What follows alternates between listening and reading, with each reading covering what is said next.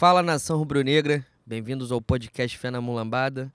Eu sou Leno Lopes. E aqui é Juan Lucas, saudações rubro-negras.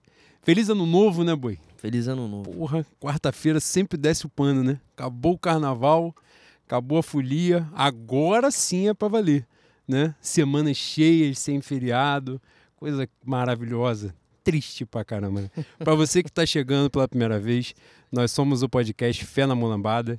Estamos disponíveis nos mais variados tocadores de podcast: Spotify, SoundCloud, Cashbox, Google Podcast, Deezer, muitos outros. Nas mídias sociais, no Twitter, arroba Fé na Mulambada. Eu tenho que ler porque eu faço há pouco tempo, né? São só cinco anos fazendo isso. arroba Fé na Mulambada no Twitter, arroba pod, underline Fé na Mulambada no Instagram e arroba Mulambada, underline Fé no TikTok. Antes da gente falar dos nossos parceiros, né, agradecer a todos vocês pela audiência incrível, maravilhosa que a gente teve nos últimos programas, mas no último em especial. Agradecer mais uma vez, né, Boi, aos nossos convidados, nossos ilustres convidados que estiveram aqui conosco, professor André Diniz, nosso Bocão maravilhoso, Evandro Bocão, que proporcionaram para a gente uma noite histórica, memorável e e o feedback foi imediato, né? De, a gente acabou a gravação já recebendo mensagem. Dia seguinte, né, os dias que sucederam a gravação, também a galera interagindo é, pelo conteúdo. A gente tinha feito uma pauta X. e vocês não têm noção. A pauta simplesmente não tinha uma frase foi seguida no, na gravação de três horas. Foi uma coisa completamente natural. Tivemos o André Diniz se emocionando e emocionando a todos muitas histórias de Flamengo, de carnaval, de, de enfim, de vida, né? Então, agradecer a todos vocês pelo carinho, pela audiência. A vocês que ainda não curtiram, busquem tá lá no nosso canal do YouTube, no Fé na Mulambada, está lá disponível. Nos tocadores de podcast também, para vocês ouvirem parceladamente, porque é um programa um pouco grande. Né? O nosso xadrez verbal né, da, do subúrbio. E se a gente tivesse começado mais cedo, seriam 5 horas, né? Exatamente. Só não durou mais porque chegou uma hora que era meia-noite já, né? E os convidados tinham que voltar para casa.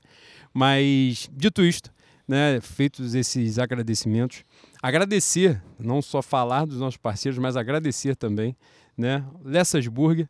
No dia da gravação, a gente tinha já começado e o Lucas Lessa, não satisfeito em mandar os sanduíches para nós, veio aqui trazer porque excepcionalmente naquela semana, segunda-feira, o Lessas Burger estava aberto e ele esteve aqui, só que a gente já estava gravando e não conseguiu né, fazer os devidos agradecimentos.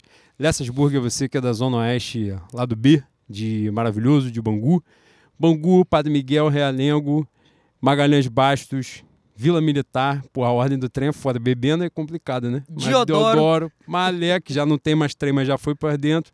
Aí vai diretão, né? Já pegou Sulacap, já falei, Valqueire, chegou em Valqueire, chegou em Campinho e assim Se vai. Se chegou em Campinho, vai até Cascadura. Dá para ir também, não tem mistério. É, você vai lá no Instagram, arroba Lessasburger, faz o seu pedido. Você que está chegando pela primeira vez, cupomzinho Fé na Mulambada para ganhar aquele descontinho. Se não, como a gente que pede toda semana, né, você já entra no pacote de fidelidade, do plano de fidelidade e atingindo 450 reais, ganha um desconto de 45 o Essas Burger dispensa apresentações, né, Bui? Cada vez a gente posta a foto do hambúrguer, a galera fica desesperada. Essa agora vai ter que abrir franquia, irmão. Não tem jeito, não tem jeito. Vai ter que expandir o negócio. Agradecer e também né, ao nosso parceiro, nosso Dinas Delivery, mais um empreendimento do conglomerado Dom Caça, que está feliz hoje. Dudu Caça está feliz. Amanheceu será, né, feliz. Né, Amanheceu feliz.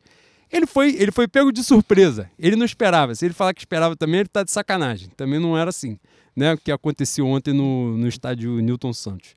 Mas você, também da Zona Oeste, vai lá, dinas, delivery. Melhor esfirra da Zona Oeste, tranquilo, Habibs é nada perto daqui. É uma coisa fantástica, tá? Mas é verdade, é verdade. Eu teve um dia que minha senhora estava na, na nossa residência aqui, e aí Nossa, pedimos. Esse aqui é muito forte, né? É verdade. Denota a quantidade de propriedades. E aí fomos pedir o Dinas Delivery, né, para ela ter contato de primeiro grau, né, porque eu já tinha tido. E ela se surpreendeu com o tamanho da esfirra, boi, com o tamanho do problema. Coisa seríssima, coisa seríssima, fantástica, tá? É uma semi-pizza, né? É refeição, né? É coisa maravilhosa. Então você vai lá, fez o seu pedido também, foi lá na página do Dinas.delivery O cupom desse mês é diferente. Fenomengo.fev, de fevereiro. F-E-V. Então você foi lá, fez o seu pedido, cupomzinho no final tem descontinho maneiro. Se você pagar pelo Pix, também ganha um descontinho legal. Nosso outro parceiro, não menos querido, Taberna 91, melhor bar da Zona Oeste. As pessoas ficam, ficam assim, boi, quando a gente fala que é o melhor não sei o que da Zona Oeste, porque é mesmo. Controle de qualidade é esse programa aqui, pronto, acabou. Os melhores da Zona Oeste estão aqui, pronto. Se você acha que você é o melhor da Zona Oeste, você tem que se aproximar e tem que patrocinar a gente, pronto, acabou. É isso. Taberna 91, Rua Agrícola 501. Mandar um beijo pro Renan, maravilhoso, pra nossa Mariana. Mariana ontem deve ter celebrado, né, Bui? Uns 40, sei lá, 50 e pouco do segundo Porra, tempo. deve ter jogado taberninha no ventilador, boi. Pô, empate no, no clássico Porra. com dois a menos no último segundo. Muito Coisa forte. fantástica. Com o Everton tirando a mão ainda. Contra o Flamengo, esse viado não faz É. isso. É foda. Agradecer a vocês, muito obrigado pelo carinho. Boi, momento Xuxa Caprichosos Carnaval.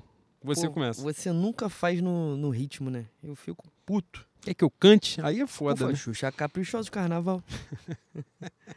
Mandar um beijo pra Carolina Carvalho, que fez aniversário. Pô, me sinto muito a Xuxa nesse momento mesmo. É mesmo? É incrível. A Carolina Carvalho, que fez aniversário recentemente, ouvinte nossa desde 2019, se eu não me engano. Pro João França, Gabriel Henrique e Pedro Pena, que me encontraram no Samba da Volta. Pro nosso Eric Baetas. Incrível, fantástico, magnífico. Baetas não, Baeri, né? Caralho, botei. Você vê que o, o corretor já bota Baetas, que é de Gostoso Vitor Baetas. demais, né? isso. Gostoso demais. Perdão, Eric. Ele é mocidade. Você, né? Chame a atenção dele na quadra Vila Vintém, por favor. na presença de titio, já que vocês estão íntimos agora, tem até foto. Parabéns, lindo. Maravilhoso. Nossa querida Monara Bornelli, que está fazendo nossa mensagem chegar à terra dos bandeirantes. Coisa A nossa fantástica. gostosa São Paulo, Exatamente. o lado feio da Dutra. A nossa produtora Flávia Alvim, minha madrinha, minha mãe, meu tudo, fez aniversário. Fez não, vai fazer aniversário terça-feira, vulgo amanhã. Desculpa, Juca Kifuri. Merece as congratulações máximas, Buda. Monara também vai fazer ao longo dessa semana, meu bem. Beijo. Parabéns antecipado, né? Não, antecipado é foda que dá azar. Ah, Então, é vídeo isso aí. Portela. Exatamente. Cara, vamos focar aqui. Durante a semana, quando chegar no dia, eu dou os parabéns então, mas já- o beijo já pode ser agora. E nossa Flávia Alvim, maravilhosa, né? Proporcionou uma experiência magnífica na nossa estação primeira de Mangueira, que é a minha escola É do minha coração. E mocidade é personagem, só que eu interpreto. Mas eu sou mangueirense, como todos sabem. E mandar um beijo especialíssimo para Valentina, filha do Igor Sena, que dá sempre maior moral pra gente, maior carinho. Mandar um beijão para ela. Ofereceu o programa de hoje a ela, né? Aquela linda, cheia de carisma. E fez aniversário, salvo engano, na última semana aí na Carocha do Carnaval. Então prometi que mandaria um beijo para ela e está aí. Estou cumprindo. Boi, parte fundamental que vem aí, nesse item logo depois. Fundamental, Boi. 2.1 ali, ó. Pix barra PayPal. Você que já está sentindo a presença do coelhinho da Páscoa no seu coração? Está, o pessoal tá com um pouco, o bolso um pouco vazio depois do momo? Sim. Acontece. Mas a gente tem que começar a pensar no chocolate das crianças e no Exatamente. bacalhau. Exatamente. Então, se você tiver alguma coisa, raspa o tacho. Ajuda a gente. O Pix e o PayPal, um e-mail. lopes.leno.yahoo.com.br Vai cair pra mim, mas quem manda nessa porra toda aqui é ele, é o nosso patrão. Ah, com certeza. Vou repetir pra você, pra você não se perder e não ter desculpa. E-mail lopes.leno.yahoo.com.br É isso. E tá escrito aí, não tá? Na, na tá telinha? escrito, na, Tá escrito? nos comentários, né, Tá nos Thiago? comentários, tá no chat lá pra Thiago, você. estão falando aqui que o o link tá como privado. Depois você veja isso. É, então a gente modifica aí no curso da parada. Nossa pauta de hoje, Boi, nessa ressaca da folia momesca, tem muita coisa pra falar, né, Boi? Tem uns jogos do estadual aí, recente. E né? tem enrolação máxima que a gente vai fazer, que é, na verdade não chega nem a ser enrolação, né, Boi? É um trabalho mediúnico, rubro-negro que a gente faz. Quando não tem muita pauta, a gente inventa, a gente resgata coisas do passado. E aí, vamos seguindo assim. E de improviso, né? A gente que interpretou muito com o Pedro Cardoso, Fernando Montenegro, né? Exatamente. Muitos anos de tablado, né? Exatamente. Eu tenho uma coisa pra tirar do fundo do meu coração que Tem eu mesmo? vi antes do carnaval, a campanha de 2005. Em algum momento eu vou extravasar. Tu fez essa porra mesmo, né? Teve um dia que eu, é, vi me- você me, postando Eu sobre me isso. flagelei, me autoflagelei. Tava ansioso. E não era nem abril, né? desfile. É, abril que tem essas porras né, de malhar o Judas, tal da Via Crucis aí, porra, eu Ai. queimei a largada. Mas fiz, fiz essa maldade comigo mesmo. E aí, Boi, como a gente, nos últimos programas, a gente recebeu convidados, né? E, e a gente, obviamente, explorou a presença deles aqui. A gente acabou não, não falando, né? Não abordando muitos pontos da pauta, né? Então, nesse programa de hoje, que é a nossa pauta natural dos jogos está um pouco mais curta, a gente promete tentar ler toda a pauta dos ouvintes, todas as perguntas que vocês mandaram hoje. Né? Vamos ver se a gente consegue em tempo hábil. Porque hoje, Boi, hoje o Armando está aberto pra gente comer. Porque da outra vez não, não tava. E a gente. Isso aí Não, até tava, mas chegar lá meia- meia-noite e meia, ele vai querer matar a gente, né? Ih, vai envenenar a minha comida e eu ia entender. Envenenar não, ele vai. E eu ia Ele vai botar inhame e inhame cuspido pra tu comer. pra tu aprender a ser gente. Ai, que parada. Vamos nós, Boi. Ó, vocês notaram? Caralho, caralho, coisa seríssima, seríssima. Pode, pode citar o nome do santo? Não, você cita. Públio Lentulus, senador da República de Roma, presente no livro há dois mil anos, vocês que são kardecistas, conhecem a entidade. Caralho. Meu tio, meu tio. Obrigado, tá? Vou chamar de ti. Não, isso aqui eu chamo de ti. Já Meu chamei, padrinho. já chamei gente que merecia menos, né? Com todo respeito. Não, porra, muito obrigado, tá? Não, e, e come- demorou a começar a gravação? Meu copo tá esvaziando aqui. É. Aparentemente isso evapora mais do que o normal, do que qualquer outra bebida. É bom que água parada também dá dengue, É né? complicado, né? Mas vamos nós. Boi, campeonato estadual. Cara, é impressionante como esta máquina, guiada por Adenor Leonardo Bach, Boi, ela vai acontecendo assim, a magia vai acontecendo, você vai vendo aquele monte de jogo merda assim, aquele jogo ruim. Aí do nada o jogo ruim vai se desenrolando em 3 a 0 o Flamengo vai jogando o jogo que tinha menos, vai virando líder do campeonato. Do nada a, a parada acontece. É uma Boi. experiência corintiana de, de viver É, o futebol, né? É. Uma coisa, eu, eu tô gostando. Inclusive, teve um dia, qual foi o dia? Flamengo Botafogo, que a gente vai falar aqui. O gol aos 50 minutos do segundo tempo do apaixonado Léo Pereira, o Carolino. O trepa-trepa. Exatamente, fantástico. Eu escrevi isso e vou falar aqui para ficar documentado. Se Adenor me prometer 1 a 0 até dezembro, eu sofro em silêncio. Sofre em silêncio também. Sofro em silêncio. Sofro, sofro em silêncio e faço campanha. Faço. Campanhas eternas. Ah, tá uma merda. E eu não, vocês não vão me ver reclamar. Eu não vou reclamar. Ô, Mas tá- tem que ser até dezembro, sem exceção. Todos. E, e levantando caneta. Não, todos os jogos. 1 a 0 que a gente vai ter que ganhar tudo, né? É isso. Mas quem quer ver show também vai, vai ver o Igor tocar na Lapa, né? Vai no samba da volta. Vai ver a mocidade desfilar com caju. Ah, vai ver minha viradouro, né? Essa máquina. vai essa ver potência. esse carnaval maravilhoso que a Vila Isabel fez. Cara, o futebol é pra ganhar, boi. É isso. As pessoas não entendem, né? Porque a gente está comu- é, contaminado por esse germe horrível de 2019, essa coisa detestável que a gente viveu. A gente viveu o sonho, o ápice da aventura humana na Terra, né, Boi? Depois disso, tudo é decadência, tudo é frustração. Veja, veja você, 2020 as pessoas tiveram a audácia, a audácia de não comemorar a porra de um bicampeonato brasileiro, porque a gente dependeu de São Cássio, no Beira Rio. Porra.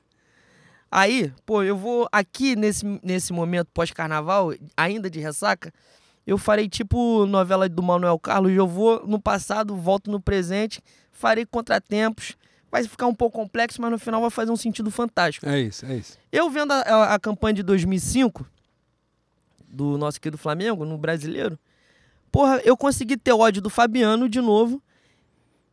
E revivendo as emoções, eu consegui ter ódio das pessoas que são as minhas contemporâneas, viveram a merda de 2005 comigo, roeram um osso e falaram assim: não vou comemorar um bicampeonato porque é uma vergonha. Eu falei, Porra, irmão. Ai, vergonha. Eu acabei de notar que eu ainda tô sóbrio, boi. Eu pensei em 300 coisas que são vergonha pra mim e não falei. O filtro ainda tá ligado. Pô, pelo amor de Deus, irmão. O, o, o que o Adenobac fará em agosto, boi, será brincadeira, tá? Em agosto a gente já será campeão brasileiro sem nenhuma emoção. Quantos gols tomados? Zero. A defesa menos vazada da história da galáxia. Por que isso, boy? Por que ganhamos? Porque fizemos mais gol. Fizemos um gol, não tomamos nenhum. E é, É isso. matemática. Isso né, é futebol. É Pois matemática, é matemática. Pronto, pronto, acabou. Pronto. Mas, cara, a coisa. O, essa, essa potência do esporte, que é o Campeonato Carioca, esse grande, né, um dos mais importantes torneios da temporada. Eu não sei nunca qual é o jogo seguinte, em que momento tá, em que fase tá, quantos jogos a gente já fez, em que posição que a gente tá.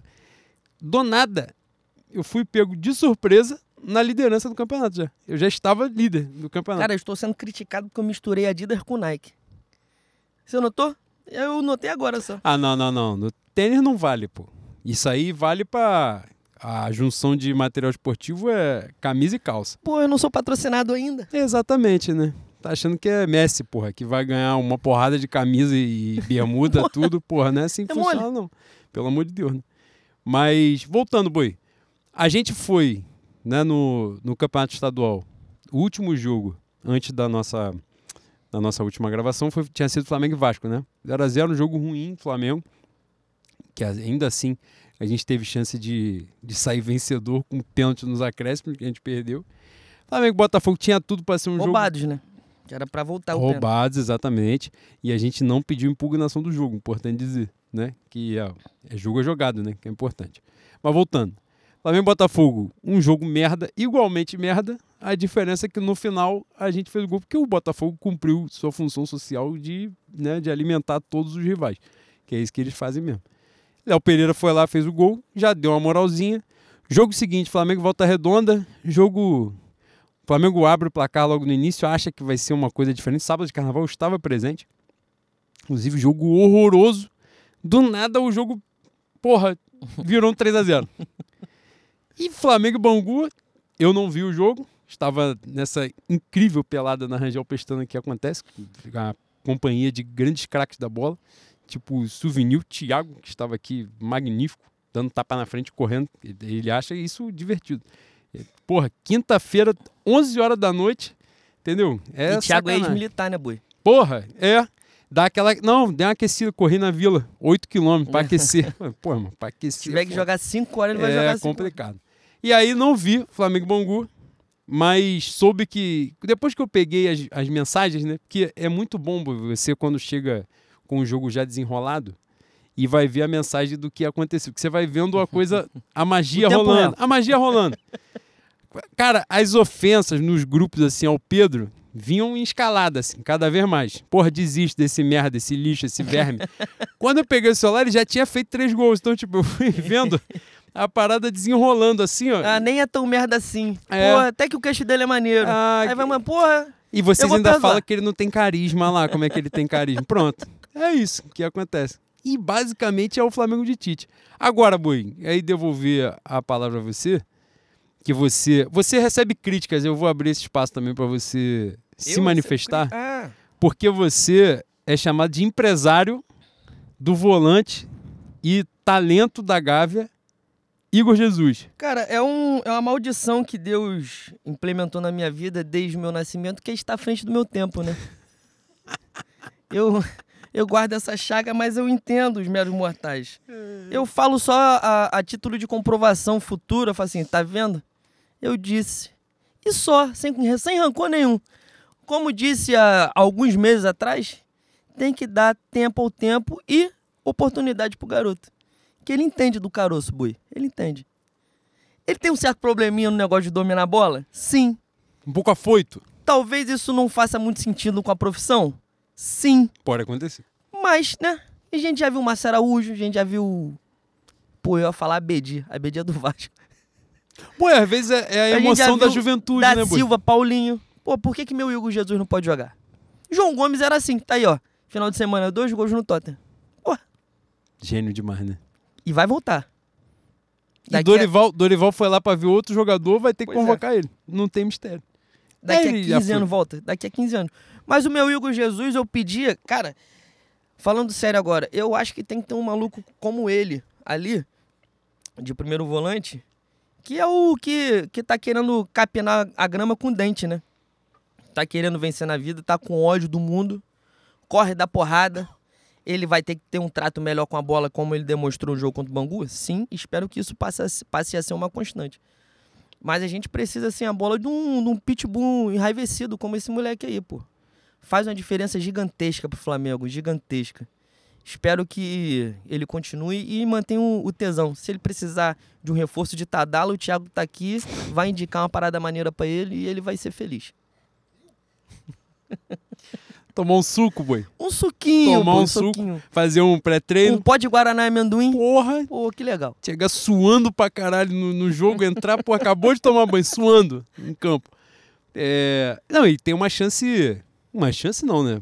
Aparentemente vai ser, né? O titular no jogo de, de amanhã, barra hoje, com vocês que vão ouvir nos tocadores de, de podcast, Flamengo e Boa Vista, porque os dois volantes estão com dengue, né? Aí é foda, né? Dengue.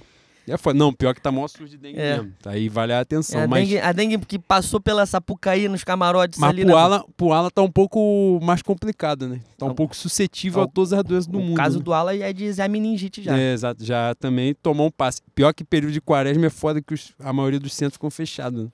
E, e reza a lenda que os espíritos de pouca luz estão por aí à solta. No caso dele, já estão com ele, né? Porra, Também não vai chamar nada na diferente. época, do que na época tá de. Atlético Mineiro era marginal, né? Dava tiro, puxava faca, andava com canivete no bolso. Veio pra cá, tá, aparentemente tá cristão. Bola de neve, livro preto embaixo do braço. Pô, tá foda. Aí, Igreja não- de parede preta. Porra, pelo amor, eu não aguento mais não, boi. Não aguento mais não. Acaba o jogo, não, a gente vai pra casa do Davi Luiz pra célula. Nós vamos abrir um salmo aqui. E tu gente- tá rindo. E tu tá rindo. Porra, Toda a parada dele tá rindo. por que, que você tá feliz? Caralho. Por que, que você tá alegre? Se bem que dá, né, boi? Seis dígitos dá pra rir, né? Um pouco. Dá pra rir, né? Dá. Dá, dá, um, Dá pra ser feliz com absolutamente qualquer coisa, né? Com ser dígito eu ia, eu ia achar graça da porra toda, Bui. Eu ia ser um cara muito animado. Ser dígito todo Você mês. já é feliz Puta naturalmente. que né? pariu com ser dígito Eu vi todo mês. Eu vi você feliz pra caceta na Avenida Boi. Muito feliz. Você passou muito tranquilo com a Muito mocidade independente. Muito tranquilo. Cara, as pessoas acham que é sacanagem quando eu falo, mas é verdade. O problema da escola de samba é que ela desfila. Todo o resto é bom pra caralho. Desfilar é que é foda. Se fosse só ensaio. Cara, primeira, primeiro que levantar a bola e falar assim, ó. Nós somos a maior bateria da história do carnaval, então a gente só faz uma apresentação e o resto é competição. Fala, pô, tô dentro na hora, assino na hora. Essa porra, quero competir mais nada com ninguém, eu só quero beber. É isso. Mas tive a oportunidade de curtir é, pela primeira vez o desfile da escola de samba na Frisa, ao lado de Leno Lopes. Vi Leno Lopes desfilando pela primeira vez na escola do coração dele, ao lado de Igor Trindade, os dois maiores portelenses que eu conheço, chorando. Aí, em vez de eu tirar foto, que eles são muito midiáticos, né? Só que eu não sou. Aí, em vez de eu tirar foto, eu fiquei acenando pra eles. Aí perdi a oportunidade da foto. Ninguém tirou, e tava todo mundo desfilando. Essa parte ficou sem, sem recordação ali, pelo menos na foto. né? Boi, a concentração da Portela fez com que uma pessoa que nunca desfilou como eu quisesse nunca ter desfilado. É a melhor coisa é não desfilar. Caralho, foi desesperador, maluco. Foi desesperador. Porra. Quando começou a dar o caminhão de merda, a primeira, primeira coisa que eu fui foi pegar o celular pra ver. Pô, tão humilhando a gente no Twitter, no WhatsApp, né? Tão falando. Tão chamando a gente de bloco pra baixo. Bloco, rancho. Não tinha que desfilar, enrola a bandeira dessa merda. Eu vi no museu, chão de taco, lá na Clara Nunes. Algodão doce pipoca na porta pras crianças. E é um puta E- museu, que a quadra é grande pra caralho. E aí tá todo mundo assim, tá linda, meu Deus, maravilhosa. Eu falo, pô, tão de sacanagem, não é possível.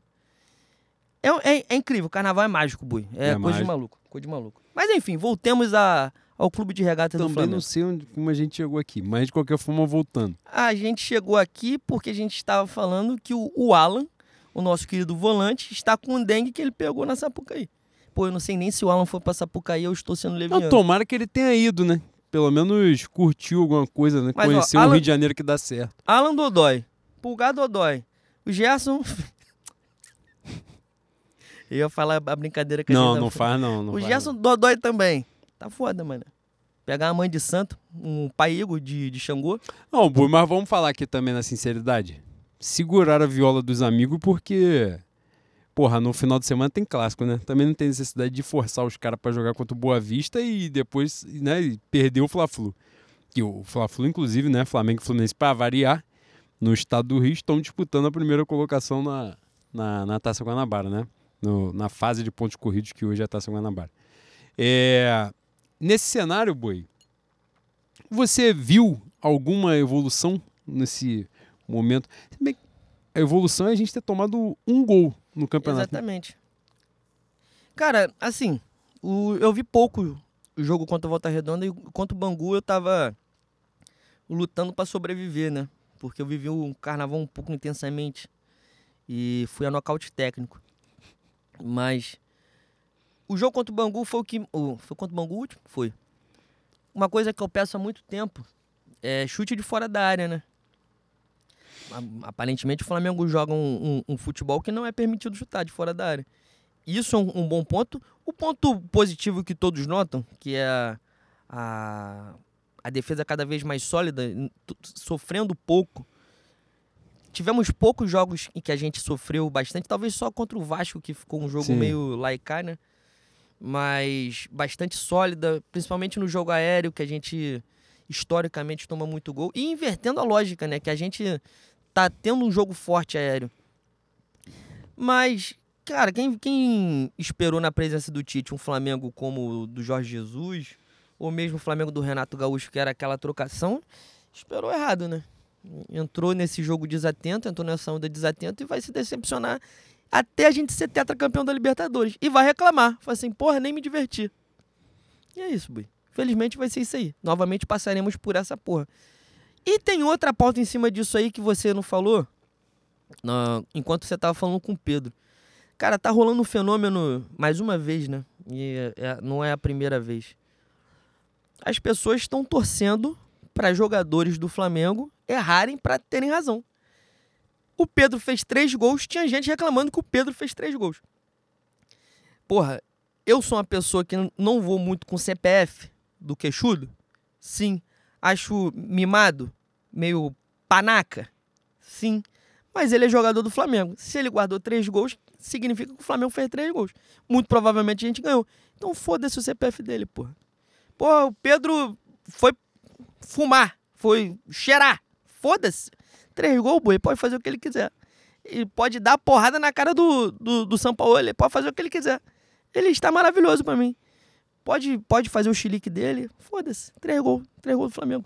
E as pessoas estão reclamando. Eu não sei até onde essa porra vai. Já teve isso com o Diego, já teve isso com o Arão, com o Gabigol recentemente, agora com o Pedro. Coisa de maluco, pô. Eu não sei, eu não sei o que as pessoas estão pensando, não sei o que as pessoas estão querendo, mas está uma coisa meio distópica para mim. Não, tem, tem rolado com bastante frequência. Na verdade, o que tem chamado mais atenção é a relação com o Gabriel, né? Nesse sentido aí. As pessoas meio que buscam a todo momento, ah lá, olha isso, olha aquilo, papapá, papá. Né? Ele fez um gol com bola rolando contra o contra o Volta Redonda, né? Foi contra o Volta Redonda. E tinha acabado de perder um gol e tal. Você vê que nitidamente ele está num, num momento sem sem confiança mesmo, né? E tal no, no jogo contra Volta Redonda tem um pênalti, né? Ele já tinha saído. E aí vai bater o Pedro, Pedro perde o pênalti. Aí manda voltar com razão, diferente do que tinha né, acontecido no jogo do Vasco, que não mandaram voltar a cobrança o goleiro vai quase na marca do pênalti, né, abafar o, o chute dele. Na segunda oportunidade ele marca. E a galera tava naquela, né, de tipo, porra, se alguém fez esse comentário próximo a gente assim, falou, pô, se o Gabigol tá aí em campo e ele vai bater esse pênalti, ele perde também. Porque o momento dele é é de falta de confiança mesmo. Você vê ele fisicamente melhor, se movimentando mais. A gente abordou um pouco isso, né? No programa com, com o Diniz e com o Bocão para o estilo de jogo que o Flamengo está implementando, que o Tite está implementando, para os jogadores que estão lá, né? O Gabriel acaba sendo mais útil, vamos dizer assim, ou mais conforme, não sei, mais adequado, pela movimentação dele de criar oportunidade, né? porque De La Cruz, Arrascaeta, Gerson, criando a todo momento, infiltrando, precisa de um cara de movimentação, né, para ocupar esse espaço, para abrir espaço. E não não é a coincidência que quando Gabriel e Bruno Henrique entram, normalmente o Flamengo melhora em desempenho, em campo e tal, né? No jogo contra o Volta Redonda, o Flamengo começa muito bem, tem oportunidade de já fazer dois, três e tal, não faz. E aí depois o jogo vai entrando. No sábado de carnaval estavam Luiz Araújo jogou bem mesmo no primeiro tempo? contra o Volta Redonda, Eu não jogou. vi o primeiro jogou, tempo. jogou. Foi, eu acho que ele foi até o melhor em campo. Achei assim, na, pela participação. O gol do Gabriel, a assistência dele de, de três dedos, assim.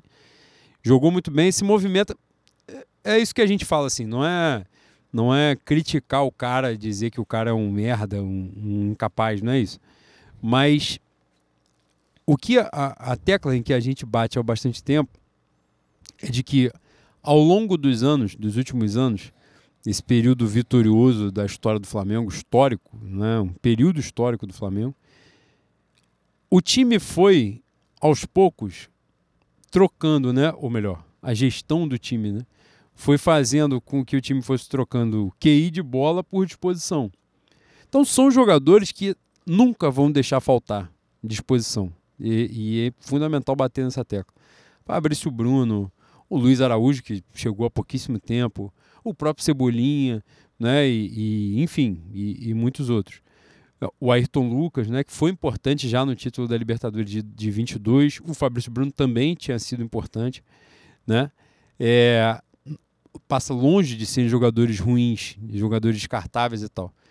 Mas a diferença é que o QI de bola foi caindo, né? Isso é um fato. Isso está posto. Mas a gente, a gente até, eu acho que chegou a falar sobre isso no último programa. O Flamengo tem é, uma coisa que tem saltado aos olhos assim é, é, essa imposição física do Flamengo no início de temporada, né? O Flamengo costuma ter um jogo mais cadenciado ali no início e tal, acho que chama um pouco o adversário para jogar, não deixa muito o adversário jogar ao mesmo tempo, dá a bola e, e fecha os espaços. E chega no segundo tempo, o Flamengo sobra perto de qualquer um, qualquer um. Isso tem me chamado muita atenção no início de temporada. Normalmente é um, né, um período que os caras estão se adaptando ali ainda e tal. O Flamengo chega no segundo tempo, você começa. Se você tiver em loco, né, estiver no estádio, você começa a ver o Flamengo da metade do segundo tempo para frente tendo contra-ataque a rodo. Foi o que foi prometido naquele, naquelas férias de 60 dias de 2023, né? Que a gente chegaria num, num determinado período da temporada e o Flamengo estaria assim com os adversários na, na, decrescente física e o Flamengo atropelando. Não aconteceu, espero que aconteça agora com Adenor Bach. Exatamente. Então, assim, são jogadores que eles contribuem. Isso aí não, não precisa ir longe, né? A gente fala muito da, da lateral direita. O Varela, o Wesley principalmente. Se tiver na porrada na disposição, nunca vão deixar faltar. Esse não é o ponto. Thiago Maia. Só que se você botar os caras como titulares, porra, chama. E agora, por exemplo, entra no meio-campo. Porra, meio campo, entra ali, né? O, o que tem sido, né? Pulgar, Gerson, é, De La Cruz Arrascaeta. Porra, entra um Luiz Araújo. Maluco, fica evidente a diferença de bola dele é um estúpido. outros. É um ágil. pô. Que ele começa naturalmente a tomar um monte de decisão idiota. De, tipo, cortar pro meio, chutar longe pra cacete do gol, tentar ir pra dentro numa jogada completamente estúpida. Então, isso começa a chamar a atenção. E às vezes joga até um holofote no cara, que o cara tá ali se doando e tal, mas fica mais evidente. Quando entram esses caras, por exemplo, num jogo como o Flamengo Boa Vista, né? Não vai, os dois volantes, né? O titular e o reserva não vão jogar.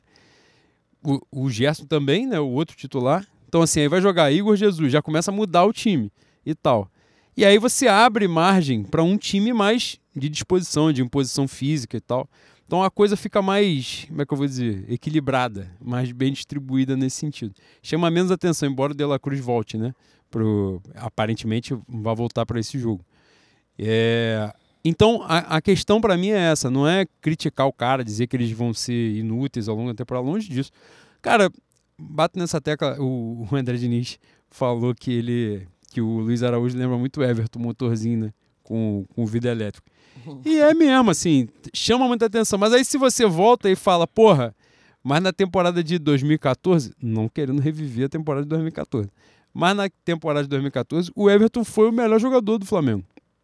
Então, assim, são jogadores que podem ser úteis, né? Mas é isso.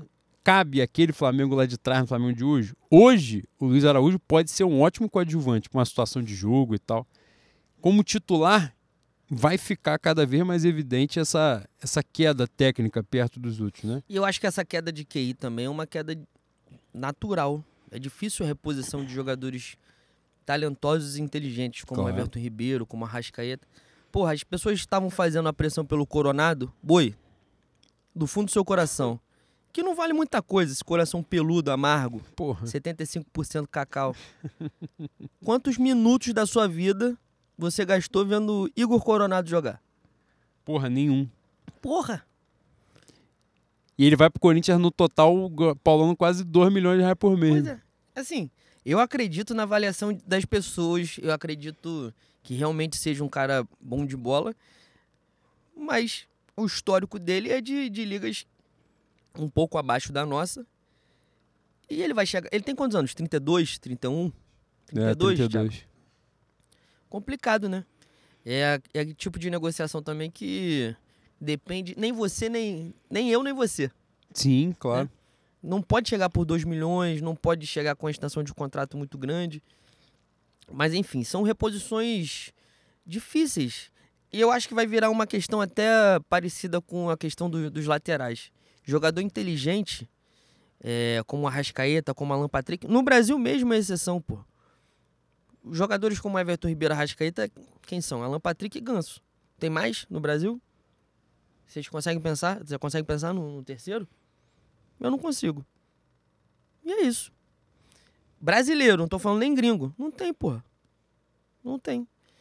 Então, a, a, a troca vai ser, vai ser isso mesmo, boi. Infelizmente, na lateral dizem que vão vir os dois da. Em algum momento, né? Não nessa temporada. Os dois da Juventus, o Alexandre e o Danilo, podem vir, né? Não é certo.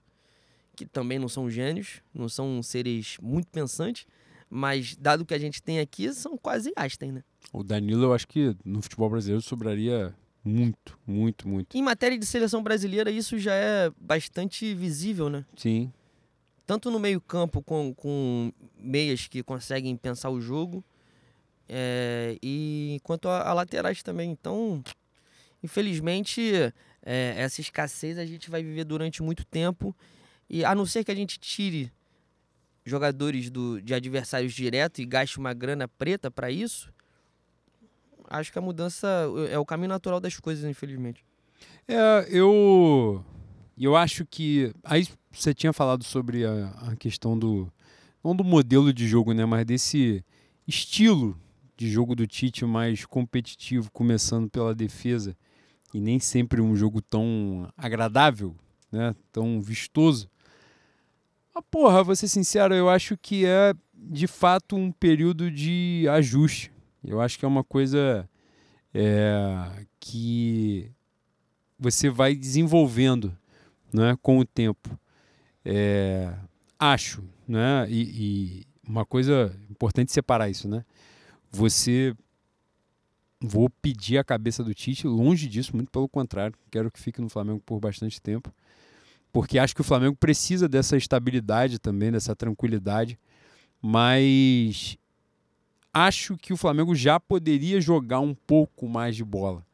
Né? E, e isso não significa pedir a demissão do treinador. Significa cobrar. E eu acho que a cobrança é válida. E o Tite, porra, né? Treinou o Corinthians por um porrolhão de anos. Seis anos de seleção brasileira. Está acostumado a ser cobrado também, não necessariamente né, pedindo a demissão dele. Já passou por vários outros times de massa, né?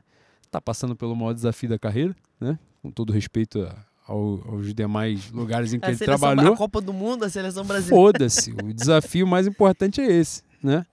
Que. Ah, bom, com todo respeito, porra, ele vai perder pra Bélgica, ele vai ouvir Bodão, né? É, Galvão Bueno falando. Bodão. Bodão no Sport TV, falando, fazendo comentário, é Maurício Noriega. Entendeu? Umas porra assim, você foda-se. Pra ele, foda-se. Botou o dinheiro dele no bolso.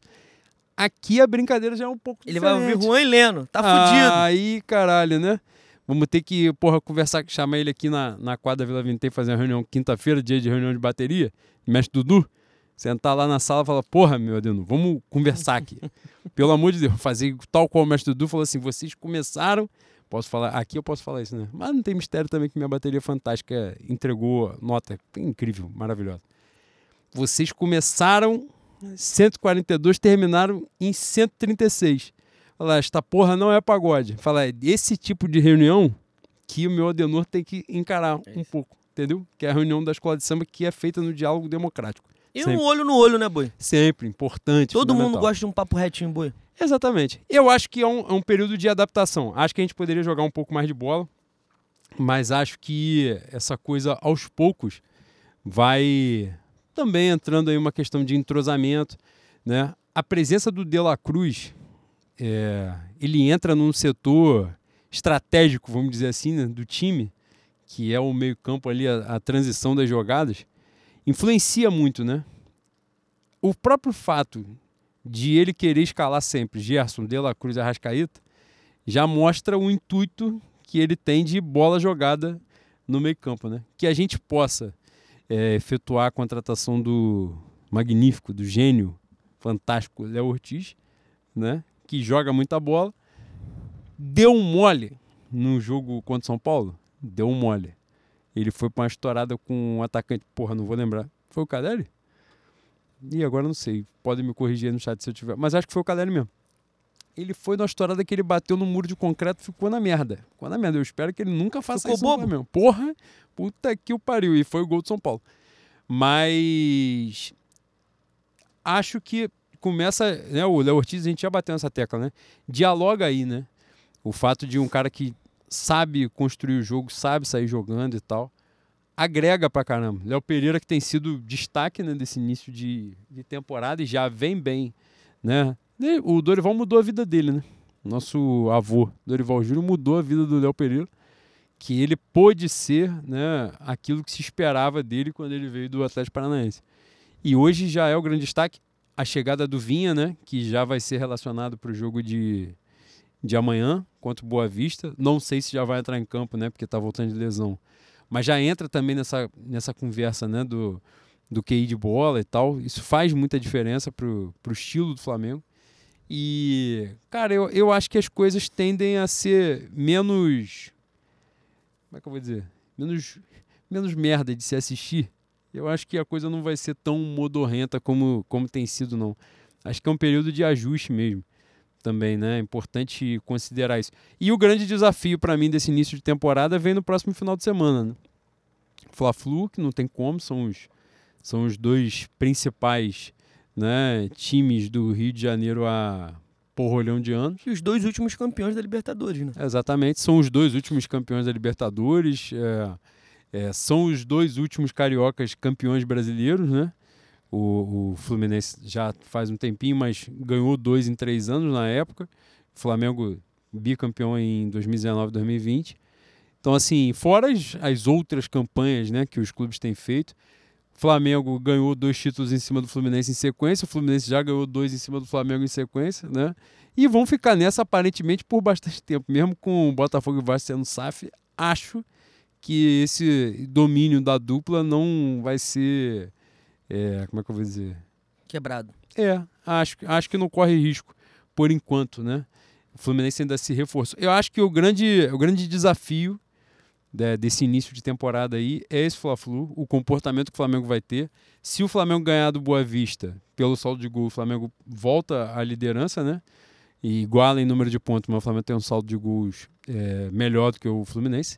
Até pela proeza de meter um gol, de tomar só um gol no campeonato até agora, né? Tem oito jogos, né? Tomou um gol em oito jogos. E, e o gol foi com o time júnior, né? Foi o jogo que o time titular não jogou, né? Que é Flamengo Nova Iguaçu lá. Gol do fantástico Thiaguinho, foi o gol do Flamengo.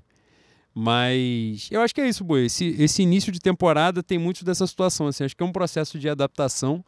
Não sei se você enxerga dessa forma também. Mas a gente vai para os três últimos jogos da Taça Guanabara. Até botei aqui, porque eu esqueci São qual três era. ou são dois? São três. O Flamengo pega o Boa Vista agora, né? Terça-feira, pega o Fluminense no final de semana e fecha a Taça Guanabara contra o Madureira. É, Madureira tem, tem feito uma campanha razoável, né? É um dos pequenos que está mais. Mas, na verdade, o pequeno que tem feito a campanha mais expressiva é o Nova Iguaçu, né? É. Que vai tirar um grande. É, eu, eu não tinha noção disso. Mais uma vez, esse magnífico campeonato carioca, que eu nem olho a porra da tabela. Eu hoje, no- quando eu abri o Twitter de manhã, alguém tinha acabado de escrever que se o Nova Iguaçu, acho que. Acho que se vencer mais um jogo, né? Já é a garantia de que ou o Botafogo O Vasco ou o roda. Vasco né, vai rodar. Cara, simbólico, tá? Essa porra não é água da bica não, hein, mano? Vai Não devagar. é porque eu tô falando aqui pra caralho até chegar na garrafa tá foda. Mas eu vou chegar, eu vou chegar. Mas acho que a gente tem chance, né, Boi? De meter essas. Tem chance. As três vitórias. E, porra, um bom resultado contra o Fluminense ia. E fora que essa questão do pequeno, né? Que a gente terminar em primeiro lugar e um. Cara, tem rolha, mano. Isso aqui é muito incrível. É fantástico, é fantástico. Você falou fora do microfone as pessoas não te ouviram. Você fazer o elogio. Leandro estava elogiando que a garrafa tem rolha. A garrafa de conhaque. É isso. A gente, a gente na verdade, está aqui tentando entender. É, Tiago, né, na nossa produção aqui também, que tem que beber, né? Que, exatamente. Se não vira trabalho, né? É importante. Fantástico. Isso aí, meu professor Alexandre Lima Limão sempre falava quando a gente tocava um, um samba, fazia um negócio, falava assim, porra, para pra beber que senão vira trabalho. é exatamente isso. Fundamental. Mas, porra, o que eu tava dizendo? Esqueci. Ah, Nova Iguaçu. Tem uma chance também do Nova Iguaçu terminar em terceiro, né? Aí não adianta porra nenhuma, né? Que aí a gente vai pra semifinal com um clássico. Porra, não adianta. Agradecer o Nova Iguaçu aqui, que no domingo à noite fez o excelente trabalho, necessário trabalho de ganhar do Aldax de virada, porque o Aldax estava ganhando de 1 a 0, indo a 3 pontos e ficando a 2 do Bangu. Ou seja, e só cai um, né? O Aldax hoje é o atual lanterna. Ficaria 2 do Bangu e o Bangu com certeza ia se peidar todinho e ia ser rebaixado para a segunda divisão. Então, obrigado ao. Estamos a um ponto de nos livrarmos do rebaixamento e manter essa tradição, esse colosso, esse gigante, o banguzão gigantão, O igual um incaível, elefantão. o incaível Exatamente. Bangu Atlético Clube. Vamos, vamos dar uma passada no, no chat, Boi. Vamos? É, tu não tá, vamos, mas tu não tá lendo, né? Não tô Eu nunca. que vou ler. É, exatamente. Matheus Peixoto, a mocidade não tem nem o que falar. Reproduzindo a fala gigantesca do meu bocão no carnaval de 98. Exatamente. O Eric Peixoto falando, boa noite, bois, ainda extasiado com o título da minha viradouro. Falando da em vira- nossa, da Oi, nossa. falando em viradouro, sabe quem tá presente na live? A campeã do carnaval, Amanda Poblete. É mesmo? Porra, mano, é- eu mandei um beijo. Já tinha. Boi. Porra, mano, primeiro, né? Parabéns pelo título. Magnífico. Porra, celebrou bastante. Mas eu vou tecer um outro comentário. Vou sair do grupo especial, vou pro grupo de acesso. Posso ir? À vontade, à Estava vontade. vendo no dia Amanda Poblete e Tiaguinho, primeiro casal da União da Ilha. Correto. Estava vendo o dia do, do, do acesso deles. Porra, vou falar merda. Vou falar Fala merda, pô. Foda-se. Não, você tá vendo os desfiles que passaram, os profissionais das outras escolas, com todo respeito a eles.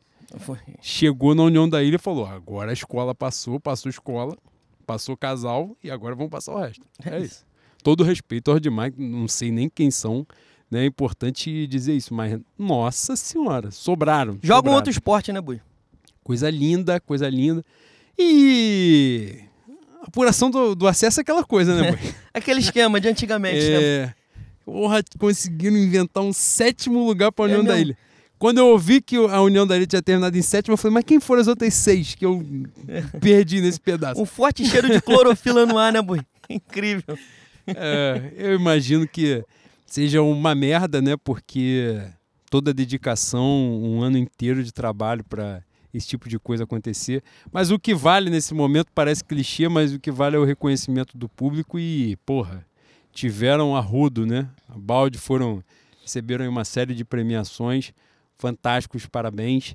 E, e ainda veio esse caneco, né? Que aí também falei que, né, passaram, passaram os blocos depois chegou a escola aconteceu no grupo especial, né? Todo respeito. Caralho, desfilei, dei a volta, aí, porra, passou Portela, linda, né? Passou Vila Isabel, é, quem?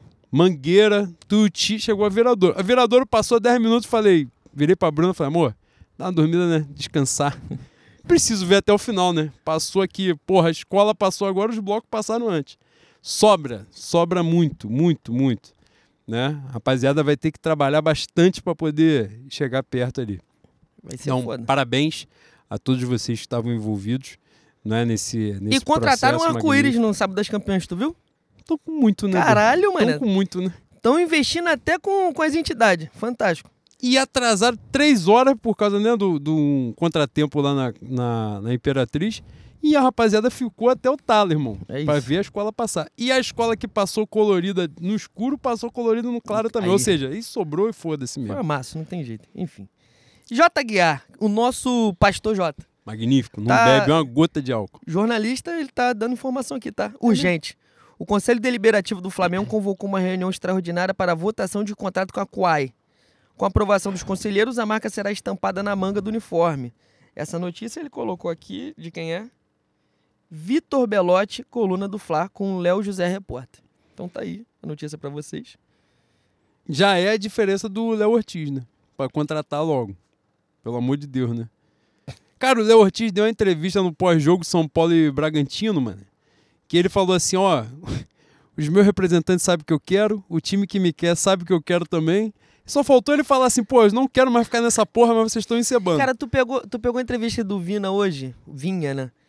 Que ele fala. eu li as aspas, eu li as aspas. Fizeram um comparativo que perguntaram pra ele se ele voltaria pra algum time no Brasil. Ele disse que só voltaria pro Palmeiras. E agora ele falou: respondi naquela época o que as pessoas queriam ouvir. Estou aqui no Flamengo, estou feliz, escolhi o melhor para mim e para minha família. Pronto, acabou. Como eu falei há 10 minutos atrás, todo mundo gosta de um papo reto, boi. Sem frescura, sem rodeio, sem fazer curva. É isso. Ele terminou de falar e, tipo, botou o braço aqui e falou, me algema então, me Não, prende por falar a crime, verdade. Se for crime, você É, me prende. Me prende, porra, exatamente. Caralho, ele falou algum absurdo?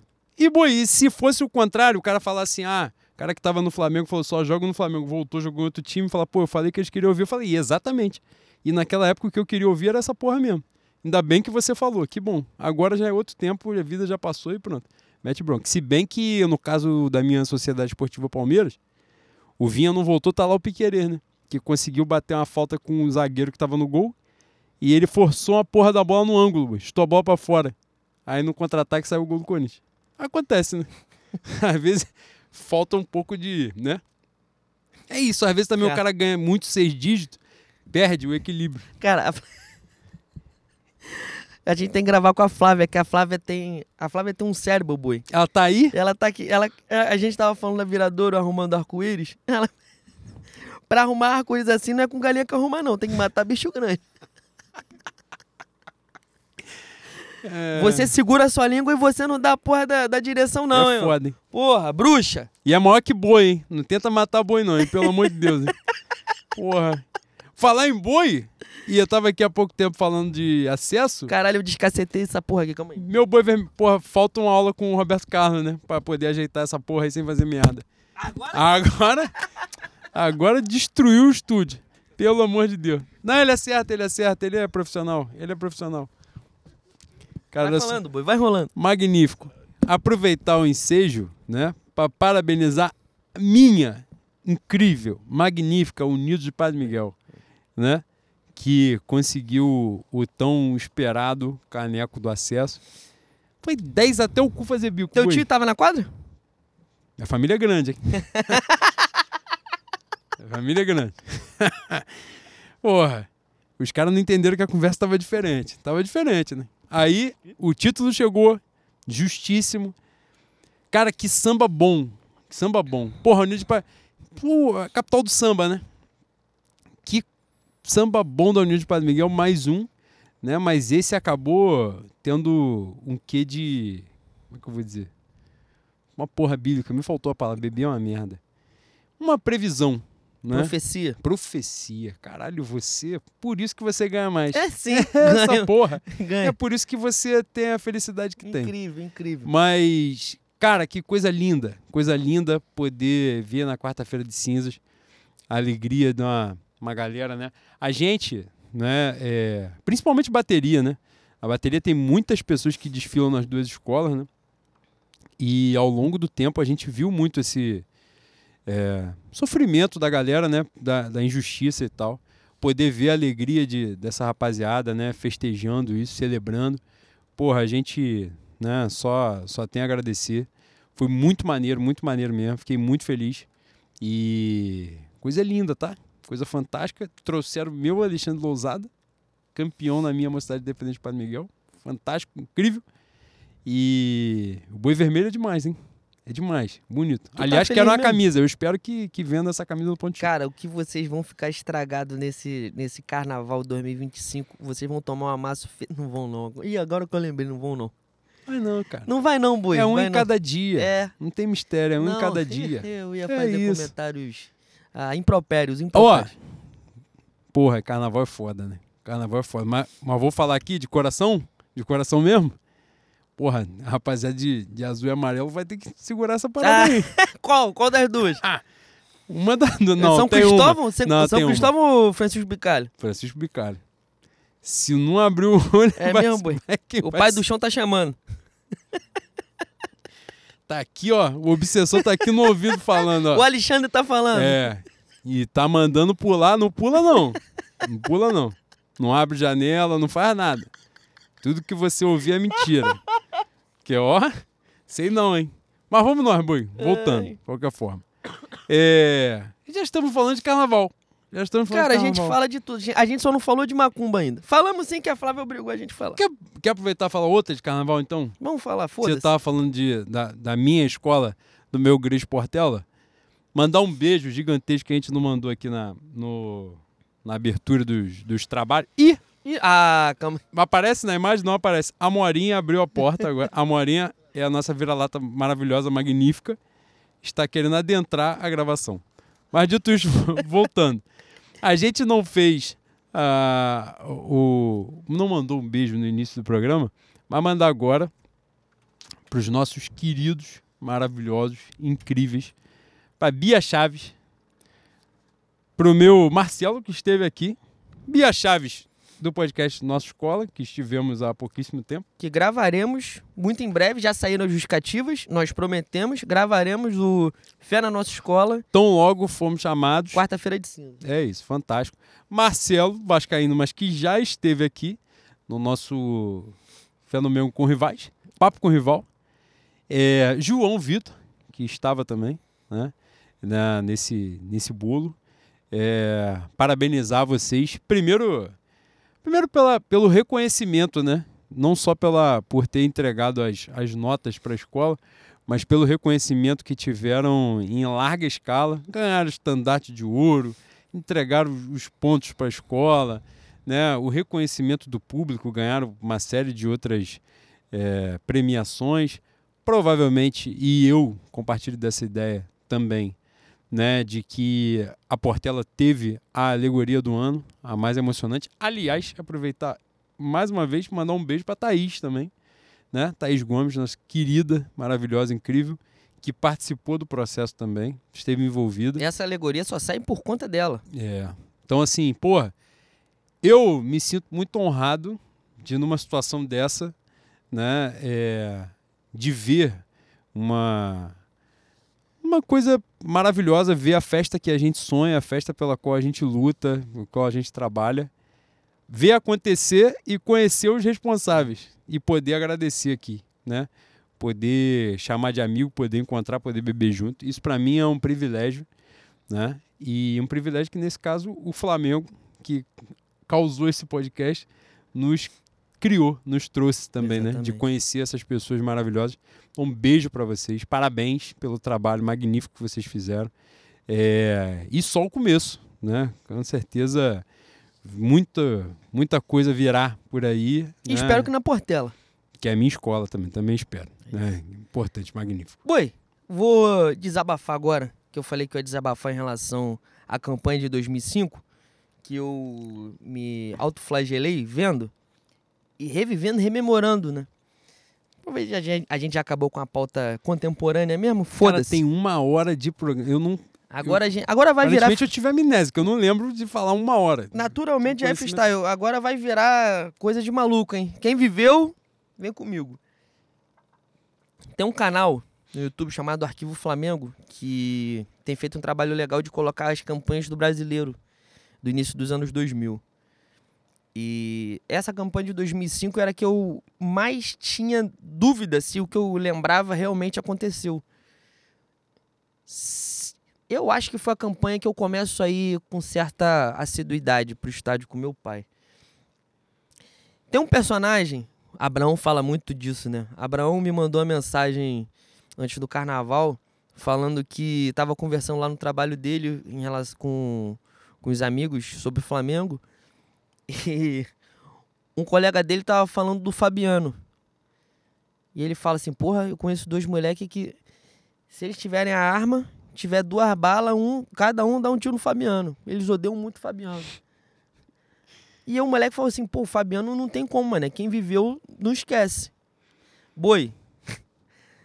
Primeiro jogo. Pô, vou até afastar aqui, que eu, eu me excedo. Em relação a ele, eu me excedo. O ódio, o ódio é a única força eterna do mundo, boi. É incrível, é incrível. É a força motriz do mundo. É a boa, força motriz do mundo também. Caralho, o primeiro jogo de 2005, Flamengo e Cruzeiro no Maracanã, foi o último jogo da geral. Depois desse jogo, o Maracanã ficou fechado para a obra do PAN.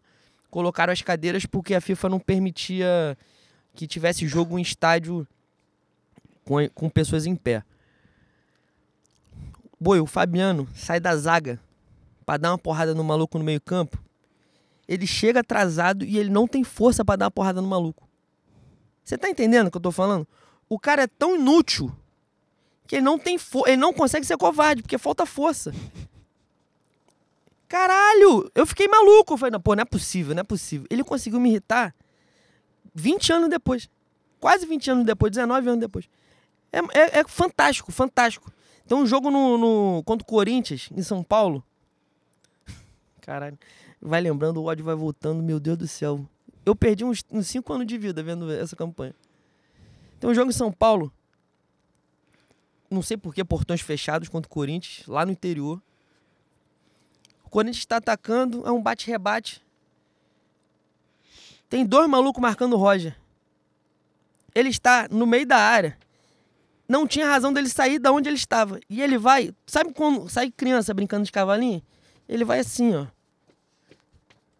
Ele vai cavalgando o, cava, o cavalinho imaginário, sai da posição, o Roger, o Roger, o corno Roger da, Flores. Roger corno da Débora Seco. É corno, Que tam- isso, todo mundo já que foi isso, também, né, que boi? O Ah, Roger, é. o Roger joga pra área de costa. O Abuda, o Abuda Gênio. faz um gol nas costas do Fabiano, porque o Fabiano ele conseguiu errar a posição. Ele conseguiu errar o negócio que era só ele ficar parado. Ele conseguiu errar essa porra.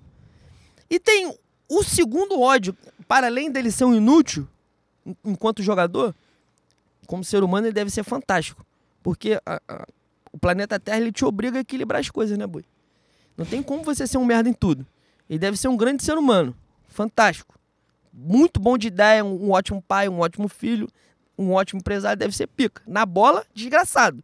Demônio, obsessor. Ele tinha marra de ferrabras, mano.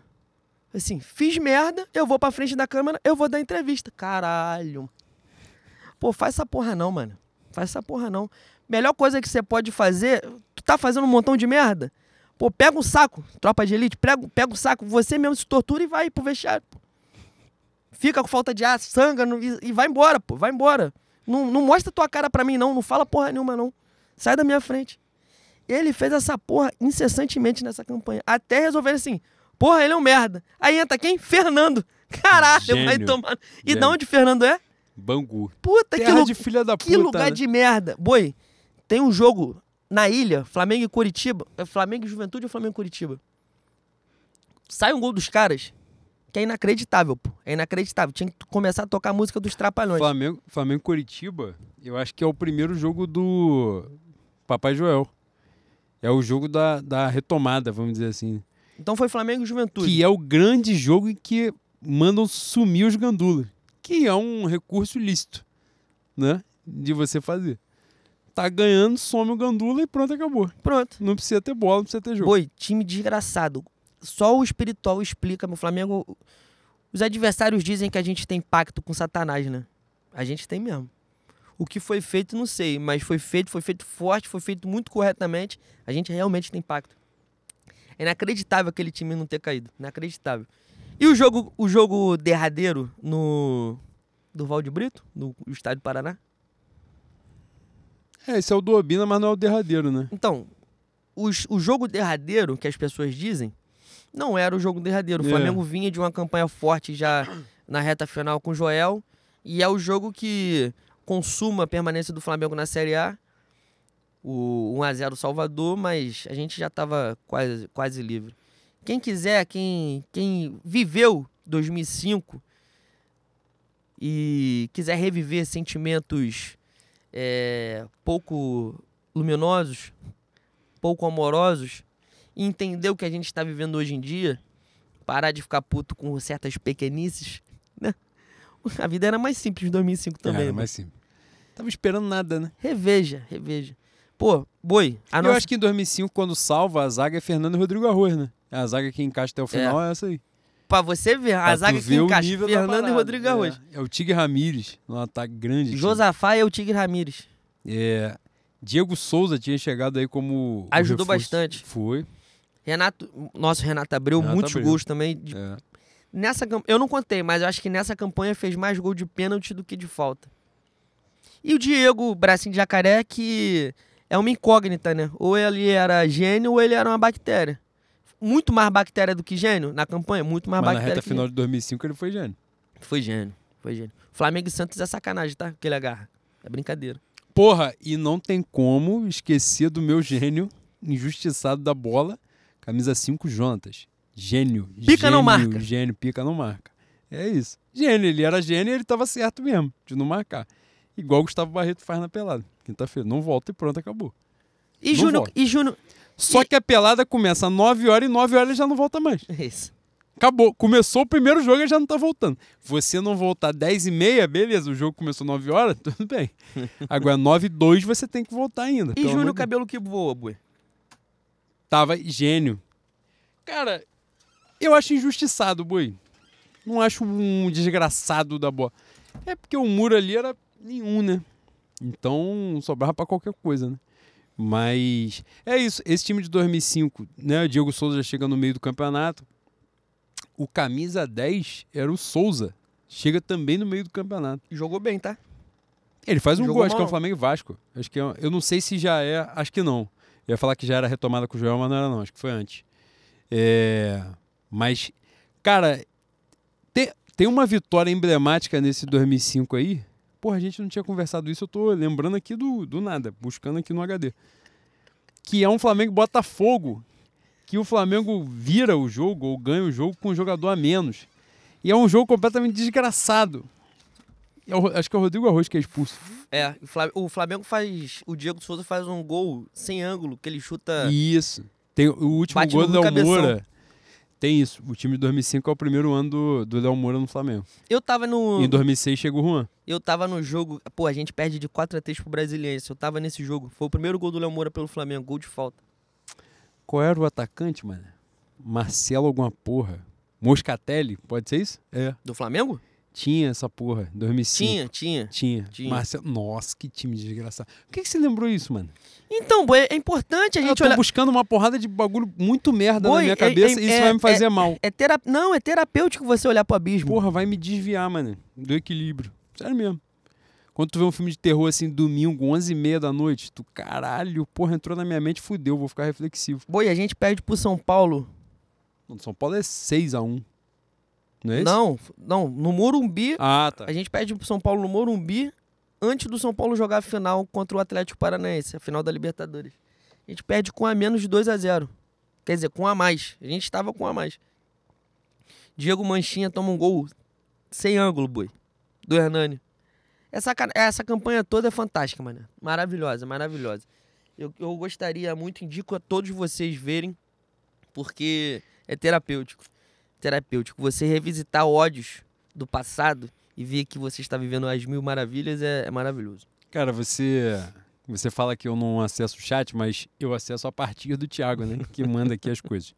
Então eu vou primeiro mandar o Edilson Balbino mandou um abraço de João Pessoa para esse canhão de audiência. Porra, um beijo, querido. Um beijo, Muito querido. mais do que um abraço, um beijo para você e para João Pessoa, maravilhoso. Lugar lindo, lindo demais. Espero voltar Já foi com a Xuxa, boi? Porra, tá que pariu. Meu colega de Pentágono Jabá, Eduardo Andrade, fantástico, magnífico, tricolor, infelizmente. Porém, gênio da bola. Era no Colégio Pentágono, não sei se ainda é, mas é fantástico, magnífico. Um beijo, querido. pela moral, obrigado por estar aqui. Porra, o. Cara, o Thiago cortou um comentário aqui e botou no grupo. E faz essa porra de sacanagem, porque tá no meio da gravação, eu tô falando, aí ele bota a porra, eu começo a rir e entra na minha mente, que eu não consigo voltar mais. Mas eu vou ler, botou aqui, foda-se. O Eric Peixoto escreveu. Diego casou com a minha vizinha. Uma vez ele parou o carro perto da minha casa. Fui tacar um ovo no carro. Fui tacar um ovo no carro dele e minha saudosa mãezinha me impediu, dizendo que não valia gastar ovo com aquela merda. Foi isso. Foi o que ele falou. Fantástico. Sua saudosa mãe, incrível, magnífica, mãe, sábia, né? Por natureza, falou uma parada que era muito certa, né? Que não valia, realmente. E na época o ovo era mais barato. O Carlos Fonseca lembrou um, um, um fato engraçado. Esse jogo contra o São, contra São Paulo. Esse jogo contra o Botafogo em Volta Redonda, quando o Flamengo vira, o, o Regin Rezing, ele dá um susto no, no João Santana. Cara, tem essa porra mesmo, tem essa porra. Aquela mania de, de contar o gol mediunicamente, o João Santana tomou um maior susto. Ele quase dá um soco. Ai, caralho. É, Bons tempos. O Caio Reis acabou de escrever aqui. Acabei de chegar nesta live pela primeira vez. Quais bandeiras aí na mesa? Mocidade Beija-Flor? Pô, que isso, mano. Porra, Caio. Chegou mal pra caralho, mano. Feio de sacanagem. Tu fez de sacanagem, fez de feio sacanagem. Porra, a imagem não tá pixelada assim, não. Tu tá me encebando. Não, para. Para. Tá de, tá de graça. É Mocidade Portela, cara. Porra.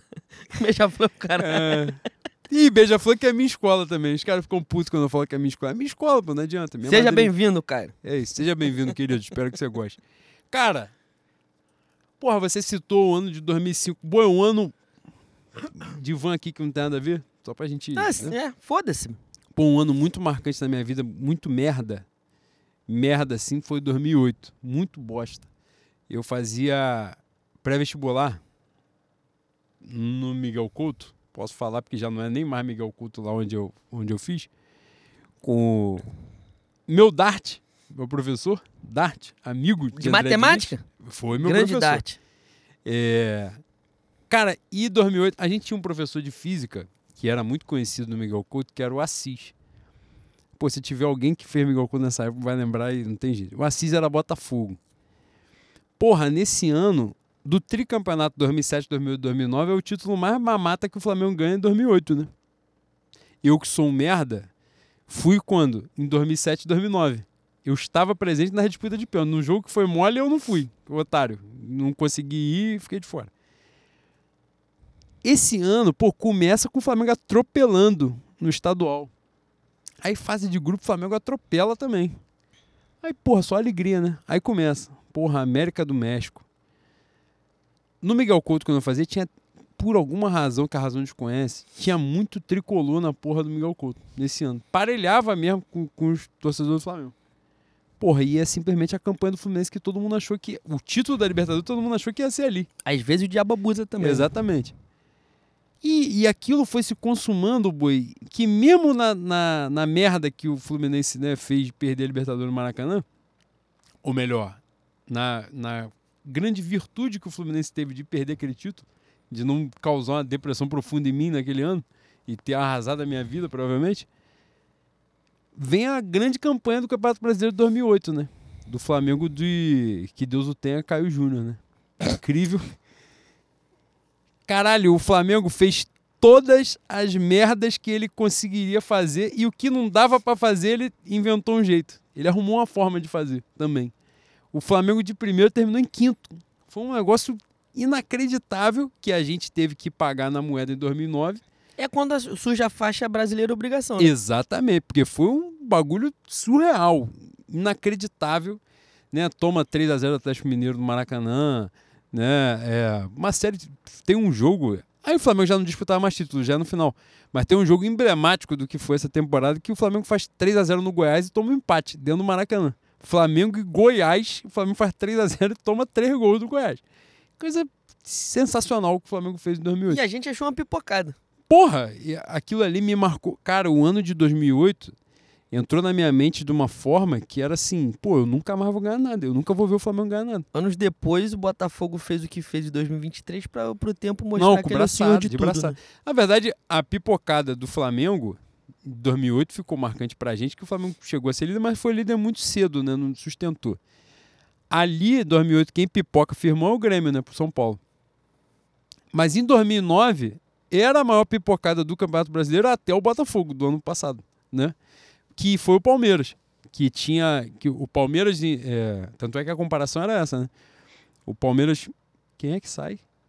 Luxemburgo. Acho que sai o Luxemburgo e entra o Murici no meio da, no meio da campanha.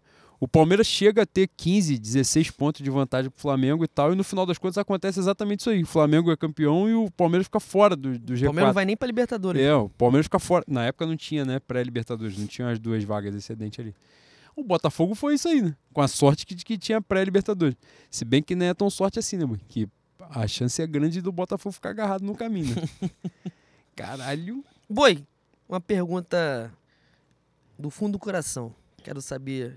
A gente estava falando da campanha de 2005, me veio a campanha de 2004 e o, o fatídico Flamengo Cruzeiro volta redonda, o gol do Felipe, que ele tira a camisa. Seu sentimento sincero em relação a Felipe Maete com a camisa do Flamengo. Porra, eu não tenho esse ranço, não, do bagulho da. O bagulho da camisa, esse, no dia desse jogo específico, eu estava em Campos dos Goitacazes, né? Terra do meu pai. Que era a última rodada, o Flamengo já estava praticamente livre do, do rebaixamento tal, dá uma coça. Então, e na época, se eu não estiver absurdamente enganado, é, o Santos é o campeão brasileiro, né? Na última rodada. E no jogo paralelo, quem tinha a chance de ganhar era o Atlético Paranaense, que pegava o Vasco. E o jogo que passa na Globo é Vasco e Atlético Paranaense. Então, se eu não estiver absurdamente enganado, é isso aí. Então, o, o jogo que a gente viu em campo foi esse. E ficava anunciando só o placar do Os jogo do flashes do Flamengo. Flamengo. É. Então, assim, eu não vi no, no calor da emoção a parada. Mas, porra, o Felipe me fez muito feliz, mano. E era um time muito desgraçado. Desgraçado. O Felipe me fez feliz com o Abel Braga, né? Que é importante marcar sempre essa posição, assim, que o Abel Braga foi campeão pelo E Flamengo. contra o Vasco. Humilhando o Vasco. Humilhando o Vasco. Ele humilhou o Vasco. O atleta Coutinho especificamente. Ele humilhou o Vasco. Aquele momento ali. O, o Globo fez uma, uma manchete, né? Dizendo que era o Garrincha, que ele parava a bola e, e rabiscava o cara com a bola parada. Tinha uma música, o Zinho toca a bola, Felipe deita e rola. Isso a Mengo. Que parada. Tu né? lembra? Cara, Mas um, eu- um time ali com um Jean de 9, né? Matheus Borges, o tarol mais cansado da 28 de setembro, acabou de colocar aqui, ó. Jean Anta. Três gols na final, tá? Três Meu gols. pai chamava Jean Opereba. É Um jogador, Pra tu ver como é que ele era querido. um né? jogador bastante amado pela torcida do Flamengo. Exatamente. Mas eu te faço essa pergunta em relação, te fiz essa pergunta em relação ao Felipe, porque eu acho muito engraçado como as pessoas guardam certo tipo de rancor da passagem do Felipe. Na verdade, eu não sei se rancor pela passagem ou se é pelo Felipe ser um cara identificado com o Vasco. Vascaíno declarado, ele acho isso maneiro, ele não, não abre mão de falar que ele é um cara, é um torcedor do Vasco desde pequeno. Mas enquanto ele esteve vestindo a camisa do Flamengo, ele nunca fez a piranhagem como o Edmundo fez, por exemplo, pelo Cruzeiro contra o Vasco, lá em São Januário, perdendo pênalti. Pelo contrário, eu, eu acho que o, o Felipe honrou pra caralho a camisa do Flamengo. Foi sujeito homem até o final. Ah, mas a gente perdeu a, a, a Copa do Brasil no Mineirão, ele não assumiu a responsabilidade. Pô, irmão, era ele, Artirson e mais nove jumentos, pô. Nem Noé. Nem Noé carregou tanto Júlio idiota. César. E Júlio César no gol, É. mas Júlio César não faz gol, né? Exatamente. Ele, no máximo, ele impede a gente de ser humilhado. Júlio César sofrendo. Pois é, e o Júlio César, mesmo sendo gênio, ele toma um gol de letra no Maracanã. Pra você ver o tamanho da merda. Então, Aquele- é. Não, do, vacas magras, né, boi? 2004 é, é Santo André, né? 2003 que é o Cruzeiro. Esse jogo de letra aí é 2003. É o outro ano. Sim, não, mas tô falando da passagem do Felipe. Ah, não, sim, sim, sim. Mas assim, cara, a passagem. Aliás, você citou aí, né? Recebi críticas, boi, do meu Daniel Molambaço, porque a gente no último programa citou aqui, eu fiz a defesa. Eu, eu, eu fui cavalo, né, boi? Da entidade que é Abraão. De É falar Edmundo tinha tudo pra ser ídolo do Flamengo. Ele me criticou. Daniel Monobassa me mandou uma mensagem no dia seguinte. Falou, porra, vocês fazem um programa magnífico daquele pra elogiar Edmundo no meio do programa. Eu falei, caralho, eu vou trabalhar dentro da justiça, dentro da- que é o meu caminho é esse. Filhos de? Xangô, É, exatamente. Edmundo tinha tudo para ser ídolo do Flamengo. Essa é a verdade. E, e estávamos aqui na companhia dos né, ancestrais, André Diniz e Bocão, que corroboraram a É ideia isso. de que Romário teria atrapalhado, não só o Edmundo, e outra, numa escala muito maior, o Sávio, né? De, de ter sido ainda mais protagonista do que foi. É, Francisco Freire. Você conhece Francisco Freire? Cara, posso agradecer Aproveita o ensejo. o presente que eu Aproveita o ganhei? ensejo. Eu, eu não vou mostrar o presente, tá aqui pra até Você vai fazer. mostrar a não, Eu vou do- derrubar o microfone, copo, mas muito obrigado, tá? Você é lindo, você é maravilhoso. E aquela situação que torce pra uma parada verde e branco, já já tá em casa, já. Já tá em casa, já é nossa. Ganhou camisa, tá em casa. O Chico escreveu: Jean que saiu de campo após enfiar três gols na final contra o Vasco e vaticinou. Preciso melhorar a finalização, que é meu ponto mais fraco. Atacante. É isso. É gênio, é gênio, Mas- não adianta. Assim, consciente, né? Não. Consciente das suas fraquezas, E tal da qual sua Pelé, condição mundana. tal qual Pelé parou no auge, né? Falou, na hora de fazer três gols na final, ele falou, preciso melhorar a O finalização. bom é que ele, ele não fez igual o China, ele não veio a Bangu irritar a gente. Muito importante. Caralho, magnífico. É... Não, e é isso, boy, é, as pessoas têm essa. Agora, né? Mais recente aí, teve o lance do, do Luiz Henrique, né? A possibilidade de ele vir pro Flamengo e a galera bater na tecla de ele ser tricolor e tal.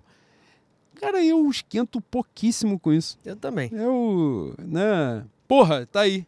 Mateuzinho se esforçando pra caralho pra ir pro Corinthians.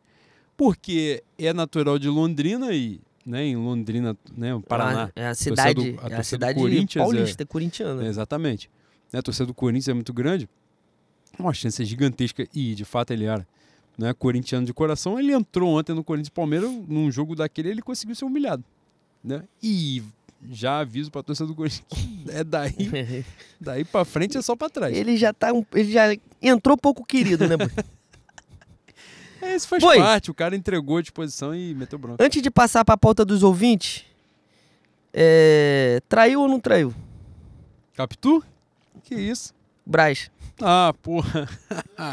Foda-se ele, pelo amor de Deus. É capaz da mulher largar o Braz antes do Landim, né? Cara, ele hoje meteu que. Eu não vi a entrevista, estava no escritório, hoje o dia foi corrido. Mas ele falou que não contratou o, o- que o Flamengo não foi em cima do Coronado, porque tinha não sei quantos anos de Arábia, né? Mas ele tá tentando Oscar pra caralho que tem não sei quantos anos de China, né? E o Evander que tem não sei quantos anos de Dinamarca. Cara, Dinamarca e os Estados Unidos. E o cara fala assim: não, mas Dinamarca é melhor que a Arábia. Eu falei, cara, esse tipo de Não, competição o- não, sou eu é- que vou entrar. Não, o papo não é IDH não, cara. Não, pelo amor o de papo Deus. é bola. É uma campeonato. merda em qualquer lugar. É isso.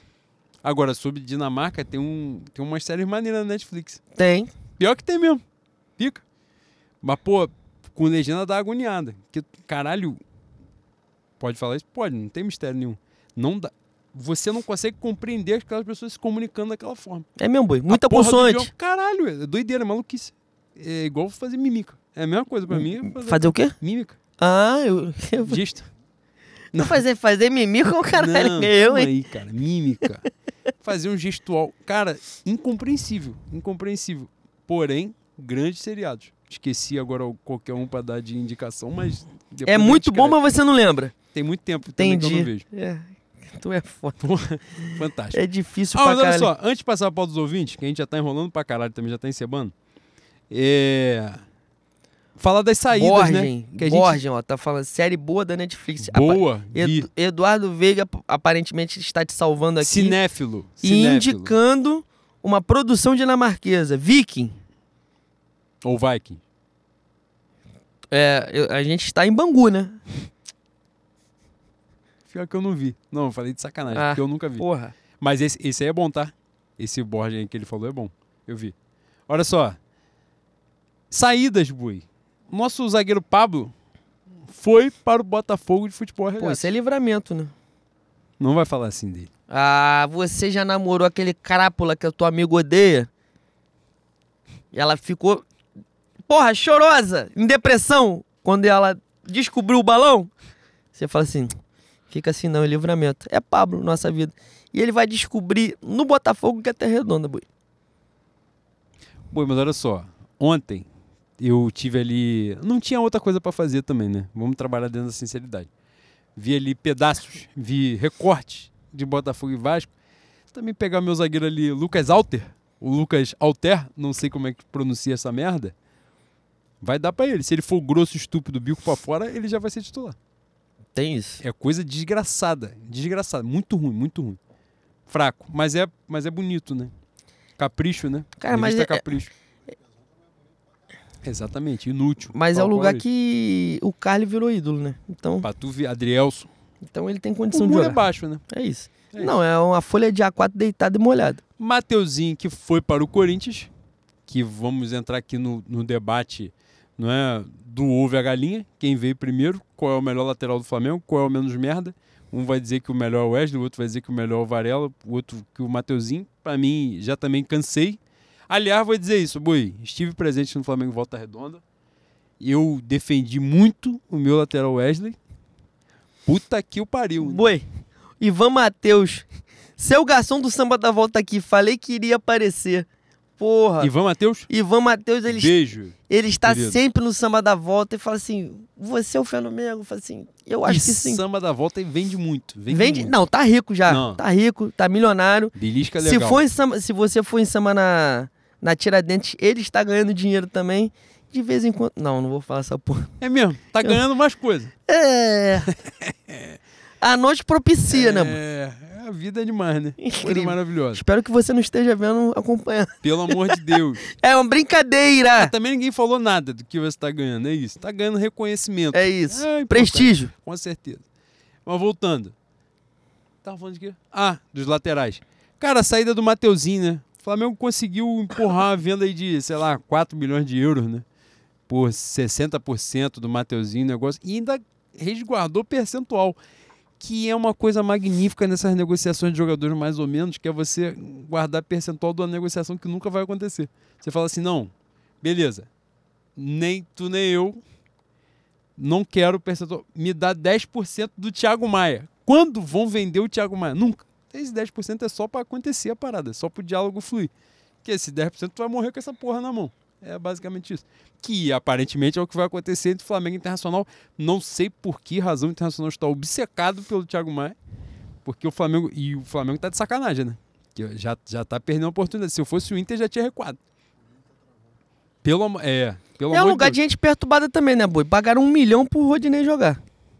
E que bom que pagaram, né? Pois Ele é. foi fundamental naquele. Então, o Internacional já não é um, um parâmetro muito legal de sanidade. Magnífico.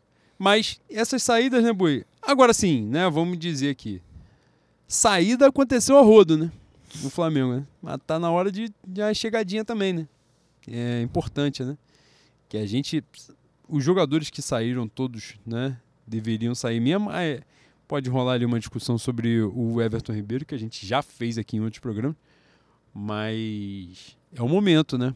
O momento de não esperar chegar lá na janela de julho para poder né, ter um reforço que seja importante para a gente.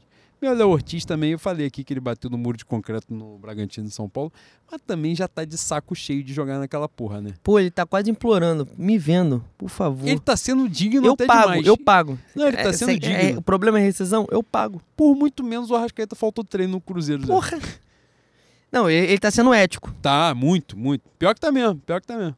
Tá, tá me incomodando, inclusive, a ética dele. Já, demais, já. Já é pra parar de. É de que ele não vem de Bangu, né? Ele tem Porra, outra Pelo criação. amor de Deus, né? Mas, dito isso, boi, pauta dos ouvintes? Por favor. Cara, a gente. Cara, o Chico Freire, você falou, Francisco Freire, mandou mensagem pra mim no inbox. Ele mandou as aspas do atacante Jean aqui no inbox. E eu vou ler. Lê. Eu sou safado. Apesar de não ser um goleador, Jean disse que tem outras características importantes. Mesmo assim, ele foi um tanto modesto. Sou veloz, abre aspas. Sou veloz, tenho habilidade e sou um pouco inteligente.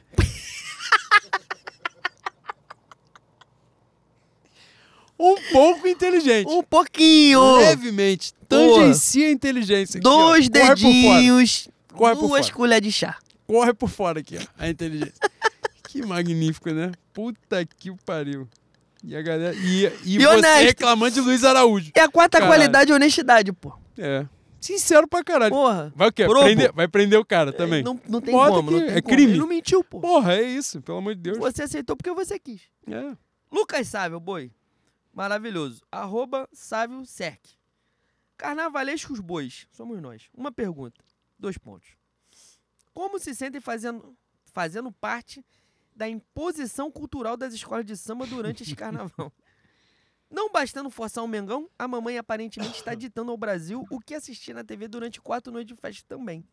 Tem bom gosto ela. Não fez pergunta nenhuma. A gente não faz parte dessa imposição cultural. Gostaria de fazer, em algum momento farei, quando virar uma Mas tu- lenocracia. Mas você pescou a referência? Pescou a referência da imposição cultural. Não. Teve um tweet que fez muito sucesso. Estávamos falando aqui há pouquíssimo tempo, né, sobre Ah, o, um, um baiano. o engajamento Um do. baiano, eu vi. Eu não sei se era baiano ou pernambucano, um não baiano. lembro mesmo. Mas foi o. A gente estava falando aqui há pouco tempo sobre o engajamento pelo atropelo, né? Que as pessoas buscam assim mesmo. O rapaz foi dizer que tem uma imposição cultural de a Globo transmitir os desfiles da escola de samba. É... Mas assim, Eric Peixoto falou que era pernambucano. é pernambucano, Cara, pernambucano. E vai- ele bota na, na bio dele uma porra de um time de. Não, ele diz. No, no comentário ele diz que estava assistindo. É exatamente essa porra. Que estava assistindo Super Bowl. E aí, ele, no tweet anterior, ele chamou de imposição cultural e depois ele disse que estava vendo o final do futebol americano. É idiota por si só. Mas o carnaval regional, ele é transmitido nas outras, nos outros canais. Primeiro, né, na Band, é, CNT nem existe mais, na Band, TV Brasil e tal, entre outros. Mas alguém botou no comentário lá que a Globo abre para as regionais, não é? Para as Filiais. é, filiais regionais, né? De qual carnaval eles vão transmitir, quantas horas, né? Do, do- da programação local. É isso, da programação local. E que as filiadas, é isso, filiadas, tinham escolhido passar os desfiles da escola de samba. Por que será, né? Vai ensinar a Globo a caminhar. É um pouco, e- e né, a- pretendo essa- da sua eu parte. vi um tweet. Eu vi um tweet no pré-carnaval em relação a, a- a essa questão de imposição cultural também. Que. Pô, esse, esse eu ri. Esse eu ri porque não tinha nem como adoecer. O Flamengo é uma obra da Globo como imposição cultural carioca para nós nordestinos nos afastarmos da nossa cultura. Nick do perfil, foto do perfil, do perfil. São Francisco 49ers. Porra. Complicado, né, boi? É na mesma pegada, não É. tem jeito. São Francisco 49ers, pra quem não sabe, é um time de futebol americano que, por algum acaso, nessa temporada chegou à final do futebol americano, o famigerado Super Bowl, e perdeu. Esse cara era, eu acho que era um torcedor do Bahia, pelo que eu entendi, e fez esse comentário fantástico. Se você for procurar sentido nas coisas que essas pessoas dizem, você vai ficar lendo tá baixo. Sou eu? Victor Conká. O Anjinho. Bois. Fui assistir o jogo Fla na Band e quem estava comentando era o Bebeto. Troquei Porra. para o YouTube e me deparo com os comentários do Rony Von de peruca da Vejaneda. Seria este o pior revés da democratização após a soltura de Barrabás? Caralho! Ele chegou, começou num lugar, terminou. Foi. Barata voa, boi. Caralho, eu ia citar o nome de carnavalista. Não, citar nome. Ah, agora não você vai não citar, vai não. citar. Não. vou citar, não vou citar, que eu não vou ser covarde. Da onde? Não vou falar. Olha Rua. só. Começou. Pegar a sinopse, fudeu, hein? Tu começou assim mesmo, tu foi assim mesmo. Pegou a sinopse aqui, vamos defender essa porra. Falou, tá, e aí? É basicamente isso que aconteceu aqui. Começou em Bebeto, Rony Von e Barrabás. Fantástico. Fantástico, incrível. É isso. Cara, difícil, né? Não, Band eu não, não vejo mais. Porque Bebeto realmente não dá pra mim. Inclusive, essa semana, acho que ele fez aniversário, né? 60 anos, uma porra assim, 50 anos. Cara, eu odeio 50 não, deve ser 60. Cara, e postaram um vídeo, uma entrevista dele de 50 minutos. O dia que eu parar pra assistir o Bebeto falando 50 minutos, eu larguei. Larguei tudo de mão e fui pro caralho logo Mas também pra quem já viu todos os vídeos do Ciro Gomes, você não tem muito o que falar. Pra né? tu ver como eu não vejo do Bebeto. Tua cota já tá é batida. foda, Bruno. é foda, já bateu. Caralho. Vinícius de Boa falou que o Bebeto está claramente com dificuldade co- cognitiva. Cara, meu problema com o Bebeto é que, assim, eu acho que ele é tímido. E isso é um problema para quem quer comentar na televisão, né? Talvez tenha muito filtro na cabeça dele em relação ao que ele pensa, o que ele acha. E o medo de, de como as pessoas vão reagir. Mas o que me irrita no Bebeto é a falta de vergonha na cara de, dele sair de cima do muro, né? Acabei de falar do Felipe aqui. O Felipe sempre se disse vascaíno e o Felipe nunca faltou com, profissionali com profissionalismo com a camisa do Flamengo. O Bebeto é o tipo de ser humano que mais me dá nojo, mano. Ele nunca assume porra nenhuma. Uma postura, postura. Fala, porra, eu saí do Flamengo por isso, isso, isso, estou aqui no Vasco. Ele chega no Flamengo, fa- beija a camisa, fala que é Flamengo, vai pro Vasco, fala que é Vasco. Ele não, ele não entra em BO nenhum, irmão. Ele não entra em BO nenhum. Eu não gosto de gente assim. Não gosto. Em cima do muro, a todo instante, melindrada. Gente assim, em algum momento, vai te dar o bote pelas costas, né? E não vai ser nem pela frente, que é o pior. É, então, o Bebeto... Estou falando da, da espécie, né? Não estou falando nem especificamente do Bebeto. Gente assim, geralmente, te dá pernada. E eu não gosto de ouvir o Bebeto. Não gosto da figura do Bebeto. Quem, quem viu jogar fala que é craque, que é bom pra caralho. Eu tenho um certo asco dele e eu vejo, eu vejo a cara do Bebeto, eu, eu mudo de canal na hora. Seja, seja no YouTube, seja na televisão, tem um asco, asco. Não quero, não vejo, não gosto. Gosto mais do Fabiano do que do Bebeto. É isso. Sou eu, né? Agora. Predo, arroba, predo, underline, W302. Caralho, vocês são agentes da KGB? Porra de, de arroba é essa? Queridos bois agenciados por Belo- pelo Bertolucci. Pô, calma aí, mano. Quem me dera, né? Porra. Vamos falar de coisa mais importante que o clube de regatas? Leno, diante de uma foto que circulou dias atrás, você acredita que o Juan esteja presente no Vale Escrito 2?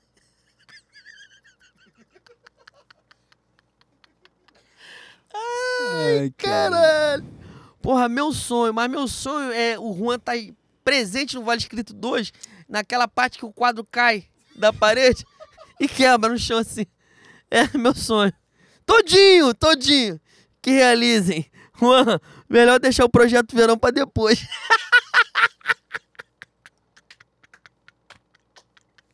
Vai tomar É. no cu, meu. Porra. Caralho, mano. Aí, muito bom fazer esse podcast aqui. Que projeto dos deuses, cara. Porra. Cara, na moral, tranquilamente, top 3 perguntas da, da pauta dos ouvintes. Gênio, gênio. Porra.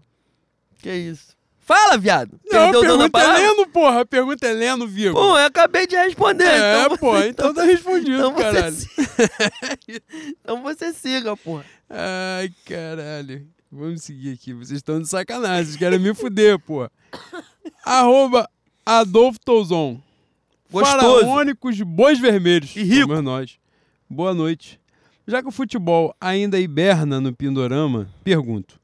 A dança das cadeiras de carnavalescos e apostas no futuro do retrocesso, tal qual é feito no campo e bola, são fenômenos inevitáveis? Beijo grande. E botou um maguinho aqui no final. Entendi a referência. É isso. É pra eu responder? É que você respondeu a outra, né? Também não vou te fuder, botar tudo pra É. responder todas. A dança das cadeiras de carnavalesco. Cara, dança das cadeiras é meio processo comum, né? Mas esse ano era meio, era meio previsível que acontecesse numa escala um pouco maior, porque né, as escolas mais tradicionais do carnaval, Portela e Mangueira, estavam com duplas de carnavalesco, né? Carnavalescos jovens. Da Portela deu super certo. A Mangueira nem achei que deu tão errado quanto as pessoas tentaram vender por aí, mas enfim, né, já era o segundo carnaval, deve ter tido algum tipo de desgaste. E aí, nesse cenário, né? Mocidade já vinha com dois carnavais também de desgaste. é, Salgueiro já vinha também né, com, com Edson há bastante tempo. Então era previsível que a, a dança fosse ali. E já tinha gente grande, né? Graúda do lado de fora, né? Então era. O e próprio Renato. e agora vai ficar, né? na, do lado de fora também. Né? Gente que estava aí no especial há algum tempo vai ficar de fora. É, a ascensão de, de jovens nomes do acesso. Então, enfim, era, era previsível que a dança. Na verdade, o que surpreendeu foi a agilidade, né? Porque no sábado das campeãs as escolas já estavam todas definidas, já basicamente, né? No final das contas, era. era acabou sendo, né? No sábado das campeãs, o Salgueiro anuncia, né? A, o, o Jorge, né? O Jorge Silveira, que estava em São Paulo. A Mangueira anuncia o Sidney, que estava em São Paulo também. Ficou a Tijuca como a única escola sem anunciar ninguém. Mas todo mundo já no sábado das campeãs sabia que era o Edson, né? E, e não sei se já foi oficializado, mas todo mundo já sabe que é o Edson que foi para Tijuca. Sai da União de Padre Miguel, ele tinha feito União de Padre Miguel e Salgueiro e foi para Tijuca agora. Era previsível. Sobre o aposta no futuro do retrocesso, né? Botou o Maguinho no final que seria o Renato Lage. Cara, então, era um cenário e aí vou falar aqui, né, como como torcedor, não como é, diretor do departamento. É, o cenário no mercado era um cenário muito complexo, né? Porque assim, a, a né, o que todo mundo gostaria, né, e era a, a, bola que ficou ali, né, no alto era a dupla da Grande Rio, né? Todo mundo queria o boato de que a dupla poderia se separar, de que poderia sair da escola e tal, não sei o quê. No cenário em que isso não acontece, aí, irmão, guerra da carne, né? Não à toa, Mangueira e Salgueiro recorrem ao Carnaval de São Paulo para poder trazer né, é, profissionais, fazem apostas. O, o, Jorge do Salgueiro já, já fez, né? Acho que fez São Clemente, né? Se não estiver enganado, uhum. já fez. É. E. Então, assim, fazem apostas e não não contratam carnavalistas que já estavam no especial, né? Ou nomes importantes como Caína, que saiu da ilha e tal, não sei o quê. Então já mostra né, o, o, simbolismo da coisa. Então acho que isso aí é, é era para a mocidade, e especificamente, né, não sei se teve outra pergunta disso, mas já aproveitando o embalo. Para a mocidade, a questão do laje entra num outro caminho, né, que é um caminho emocional mesmo. Né, é, são situações de uma situação de, de reencontro de muitos e muitos anos. Né? O último carnaval do Laje na mocidade é o Circo Místico, né? 2002. Então, então já vai assim há 20 anos, né? Mais de 20 anos. Já na época, né? Ele, ele na verdade só faz o carnaval do Vira Virou, né? Com a Lilian Rabelo, né? Chuechuá já é com a com a Marcia Laje. E é muito simbólico, né?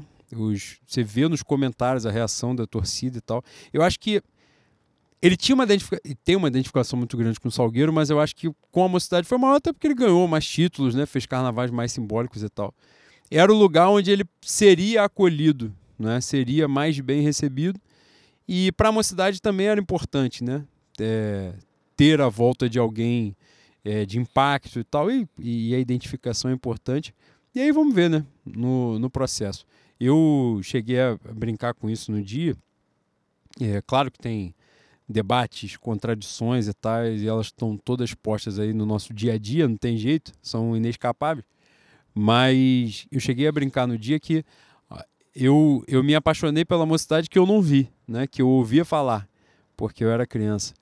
Então, assim, tinham nomes emblemáticos, né? E eu citei os nomes e, obviamente, um dos nomes era o Renato Lage. Era uma expectativa de muito tempo, era inevitável a, a volta em algum momento, até para ver se vai dar certo, se não vai dar e tomara que dê. Mas, mas o cenário é esse. A dança dos carnavalescos era, né, para resumir, era previsível e acho que no final das contas ficou um negócio legal, né? Não se quiser falar mais alguma coisa, mas antes de passar a palavra, acho, porra, né? O reconhecimento da dupla da Portela foi eram outros, né? Cobiçados pra caramba, já começaram várias especulações, de repente eles se separaram e tal, no final das contas eles ficaram. Acho que ganhou a Portela também né, nessa manutenção. Beija-Flor, mesmo fora do Sábado das Campeões, né, bancou a manutenção do João, do João Vitor.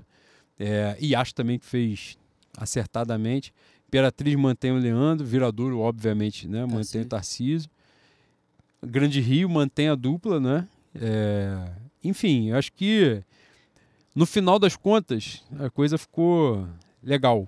Você vê nomes aí, Lousada, né, que é é um dos maiores campeões, né? Do, do Sambódromo, né? É o maior campeão. É o maior junto com a Rosa, né? Eu acho. É. É, vai para o União de Padre Miguel, que é a escola que está tá subindo, né, junto com o Milato. O Edson vai para Tijuca, que é um carnavalesco né, de, de escolas grandes e tal. Cara, ficaram e ficaram é nomes. é importante Diga. ressaltar a aposta da Mangueira de trazer um, um carnavalesco de São Paulo, né? Que fez.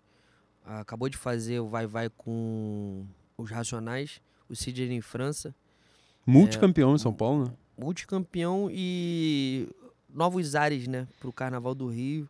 Acho importante dar oportunidade para, principalmente para os novatos e para gente que não é daqui, né, para que a gente também é, absorva novas ideias, novos conceitos.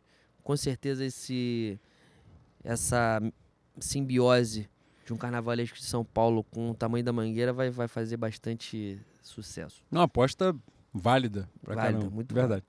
Vamos continuar aqui. Carlos Eduardo, o nosso, arroba conta teórico, gênio, Imenso. fantástico, professor, catedrático, decano, maravilhoso e pai de santo. É isso. Caros bois, depois do rebrand, rebrand caralho, ele fala Morou inglês. fora? Você morou fora? Eu A morei no eu pesquei. Canadá com o Carlos Eduardo. A pronúncia eu pesquei. Carlos Eduardo eu não consigo falar não, ele é o contra teórico. De sucesso desse podcast, muitos jogadores parecem. Ih, rapaz. Muitos jogadores parecem ter aderido a essa tendência de marketing. Depois de Mateuzinho ter virado Matheus França, outros jogadores poderiam utilizar da mesma tática para sobrescrever sua história de perebice. Fé. Porra. Cara, minha, Faltaria, faltaria mudanças, hein, Bui? minha enteada Clara um dia perguntou assim: pô, o Matheus França foi pro Corinthians, mas acabou de ser vendido pra Inglaterra. Mas, pois Ah, é. falei, esse é outro. Ah, verdade. Depois que eu vi que era o Mateuzinho, eu falei, ele tem que fazer isso mesmo, né? Cara, Porque como é com que o Mateuzinho pode... é foda. Isso é ideia, com certeza é ideia de, de empresário. É cabala essa porra. Boi, não, nem cabala, nem numerologia É faz numerologia. Nem é mãe, numerologia. nem mãe É fala assim, meu filho, troca o nome. Fala que você é o Matheus França. Pode perguntar pra seu Rossi se não é numerologia essa porra. É. Ele vai dizer que é. Pô, ele cara, sabe que é. Tu sabe, tu sabe que o meu pai nasceu pra ser cigana de Madureira, né? Daquela que joga, Lemão, lemão. daquela que joga tarô e fala: "Meu filho, deixa eu ler sua mão". E começa a falar espanhol. Deixa eu, deixa eu pegar sua mano. Caralho. É. é. Que futuro, que futuro muito lindo, muito guapo. Nisso aí ele é muito pica, tá?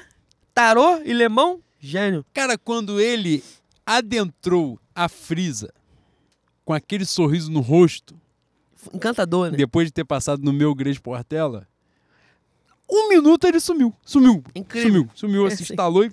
É o mestre dos magos, boy, não tem jeito. Mas você não viu. A Portela só desfilou bem porque ele mijou antes. Eu falo que é uma varinha É de condão. É uma é varinha de é condão, boy, simbólico. não tem é jeito. simbólico. Foi ele que desatou o nó da concentração, É boi. Foi ele. Quase tomou-lhe um porradão. Quase tomou um porradão porque entrou na avenida assim, olhando pro alto, olhando pras estrelas, vendo a confusão. Os seguranças da, da liga vieram assim, Ruf! Quem puxou ele foi Thaís. Falei, "Ih, ca- caralho. Resgatou ele, senão ia ficar do lado de fora. Vendo acontecer. É, exatamente. E de chapeuzinho da Portela. Já ia, ia desfilar onde? Na minha vila. Meu Ia pra caralho. Ia- Ai, que personagem maravilhoso, gostoso. É. Everton Luna, boi. Maravilhoso também. E eu acho que ele é de Campos, se não me engano. Ele é, ele é. E é Goitacás. Se tu for americano agora, tu se fudeu. Porque eu joguei no teu colo mesmo. Aí de você se não for. Boas Carnavalesco. A apresentação de mestre Salim Porta-Bandeira da Vila de Martim foi tão boa quanto o nosso lateral direito. Porra, eu vou abrir meu coração. Foda-se meu podcast de Flamengo. Eu gosto de carnaval. O Juan faz parte da mocidade. Eu não faço parte de porra nenhuma, embora seja Portela. Mas eu vou falar. O que o Paulo Barros faz com um casal de mestre Salim Porta-Bandeira é uma putaria. É uma putaria. Alguém tem que parar, boi. Alguém tem que chegar e falar assim, irmão, olha só, com todo respeito, você tem a história no carnaval, mas a Vila Isabel é maior que você. E isso aqui, esse segmento, é 200 vezes maior. Isso aqui representa a história da nossa escola, da nossa comunidade. O Paulo Barros simplesmente apagou a luz na hora da apresentação do casal. O pavilhão está sendo hasteado. A porta-bandeira está apresentando o pavilhão pro mundo. Apagado. Porra. E outra coisa, botou a porra da roupa pra acender na, na Cris pesada, pô. Não consegue dançar, é evidente. Aquela porra pesada pra caralho, não dá pra Com a dançar. lanterna aqui, acesa. Ah, não. A lanterna, lanterna. a lanterna de boate. E outra roupa de. O, o- a roupa de porta-bandeira já é pesada. Ele aumentou o peso pra botar um negócio de LED. A roupa dela acendia, Sim. ficava branca. Pô, é, é- Enfim. Eu estou sendo até um pouco covarde. Que o Paulo Barros foi um dos carnavalescos que mais respeitou a Portela. Mais que Renato Lage e Rosa Magalhães. Importante que se diga. Mas, todavia, entretanto, contudo, falando. A Águia Redentora é do Paulo Barros. Não, do Lousada. É Lousada? É. Mas falando em, em termos de samba e carnaval, é uma sacanagem. É uma falta de respeito com a escola. É uma falta de respeito com duas pessoas que defendem um quesito inteiro para uma comunidade que ensaiam igual corno. Meu irmão, chega dezembro, essas pessoas não têm vida, pô. Ensaiam todo dia, caralho. Malham, aí saem a avenida, vão pra quadra. Pô, tu colocar na roupa uma, uma um incremento que vai atrapalhar o trabalho de meses dessas pessoas é sacanagem. Fora a, palhaçada de apagar a luz, né? Enfim, espero que tenha sido a última vez. É o segundo ano seguido que faz uma merda dessa. Espero também que o casal tenha a opinião de falar assim, pô, por favor, deixa a gente só dançar. Deixa a gente só fazer o que a gente sabe. Precisa de, de, de incremento, não. Só deixa acontecer. Isso aqui a gente sabe fazer. É um casal muito bom, é um casal foda. A Vila Isabel tem um quesito garantido com, com o Marcinho Cris. Só deixar rolar, mano. Só deixar rolar. Mas às vezes quer ser maior do que a festa, né? E aí não dá. Pois é. Seguindo. Ator humilde, Felipe Knop. Meu Knop! Vocês acreditam no potencial de Alan? Na minha opinião, foi dinheiro jogado fora. Na minha também. Não, tu não vai falar só isso, A não. interrogação, não acredito. É isso? É pra, é pra não, não. a pergunta? tu- Não acredito. Você vai se resumir a isso só? Já falei na época, eu Você, falei senhor palavra? que li uma série de, de, de análises de que era o jogador perfeito, preparado e tal. Tomara que seja, mas eu nunca acreditei, não. Nunca vi essa bola dele a justificar essa porra da transação. Na época eu fui contra. E tomara que dê certo, né? Pelo bem do Flamengo. Mas expectativa sobre ele, tenho nenhuma. Quase zero. Pra não dizer nenhuma, quase zero. É isso. Você. J... Aguiar fez aqui, ó. Fez outra. Vai você. Boa noite, adoráveis podcasts agrobovinos. O senhor Leno Lopes já está com o coração apaziguado quanto à existência do nosso atleta de Cristo, Penine. Briga boa dos nossos fazedores de gol. Os dois estão entrando com 110% em todo o jogo. Cara, eu acredito que eu já tenha respondido essa sua pergunta durante a, a live. E você estava aqui, né? Nos comentários, você já viu. Perdão é uma palavra muito forte, né? Mas eu tô aturando ele pra caralho nessa temporada já. É, ele é enjoado. Goleador, ele é enjoado Não, pra o caralho. CNPJ é igual o Jucinho na Portela, boa. CPF eu odeio. Odeio, espero que ganhe rumo em algum momento na vida dele. Mas o CNPJ é sacanagem. É isso. É isso. É. não é- Eu entendi a sua, a sua comparação. Não é a mesma comparação do meu Pedro Queixada, mas, mas é por aí. Né? É porque ele dá um azar do caralho que ele tem que, em tese, competir no carimba com o Gabriel, né? Aí é foda, né? Que realmente vai ficar ruim pra ele, vai ficar ruim pra qualquer um. Não tem muito pão de correr. Mas é craque pra caralho. Camisa 9 ele é foda. E, e é isso. Acho que a Denô vai criar um caminho pra isso. Daniel CRF, arroba Dani CRF. Mesopotâmicos e Nabucodo... Porra, eu odeio falar essa palavra. Nabucodonosorianos, bois da Zona Oeste. Pô, vai se fuder, né? Essa palavra tá de sacanagem. Como competir com a estrutura grana de Virador e Grande Rio? O carnaval está fechando as portas para enredos mais leves como o Caju. Abraços e saudações de Bangu. Duas perguntas, né? Primeira, como competir com estrutura e grana? Cara, então, grana é importante pra caceta. Obviamente que ninguém vai dizer que, né? Dinheiro é detalhe que não é, né? O mundo capitalista. Mas vem a grande pergunta, né? E eu, em alguns momentos, falei sobre isso entre pares na minha suposta escola Uma Cidade Independente. Que é o seguinte: se a gente tiver a grana da viradora, a gente faz o carnaval da viradora? Resposta: Não. não, exatamente. E isso vale para várias escolas, quase todas. Porque os caras têm grana, mas os caras têm gestão. E a palavra é essa. É uma organização do cacete, com absolutamente tudo. Nada é aculhão, nada acontece por acaso, tudo é milimetricamente ensaiado, pensado, né? Então, tem, não, tem um balde aqui, velho, pelo amor de Deus. E aí, esse é meu ponto. As pessoas também, e aí, aí vou para um outro, outro caminho, né? A galera tenta agora diminuir um pouco esse momento, né? arrebatador da Viradouro, e essa é a verdade mesmo, né? É, hoje se faz carnaval para ganhar da Viradouro, né? Então, se eles passarem 12 por 8, eles vão ganhar. Hoje é isso. Mas ninguém precisa ser igual a Viradouro. Você não precisa desfilar igual a Viradouro, não precisa pensar em enredo igual a Viradouro, ter a comunidade igual a Viradouro. Não é.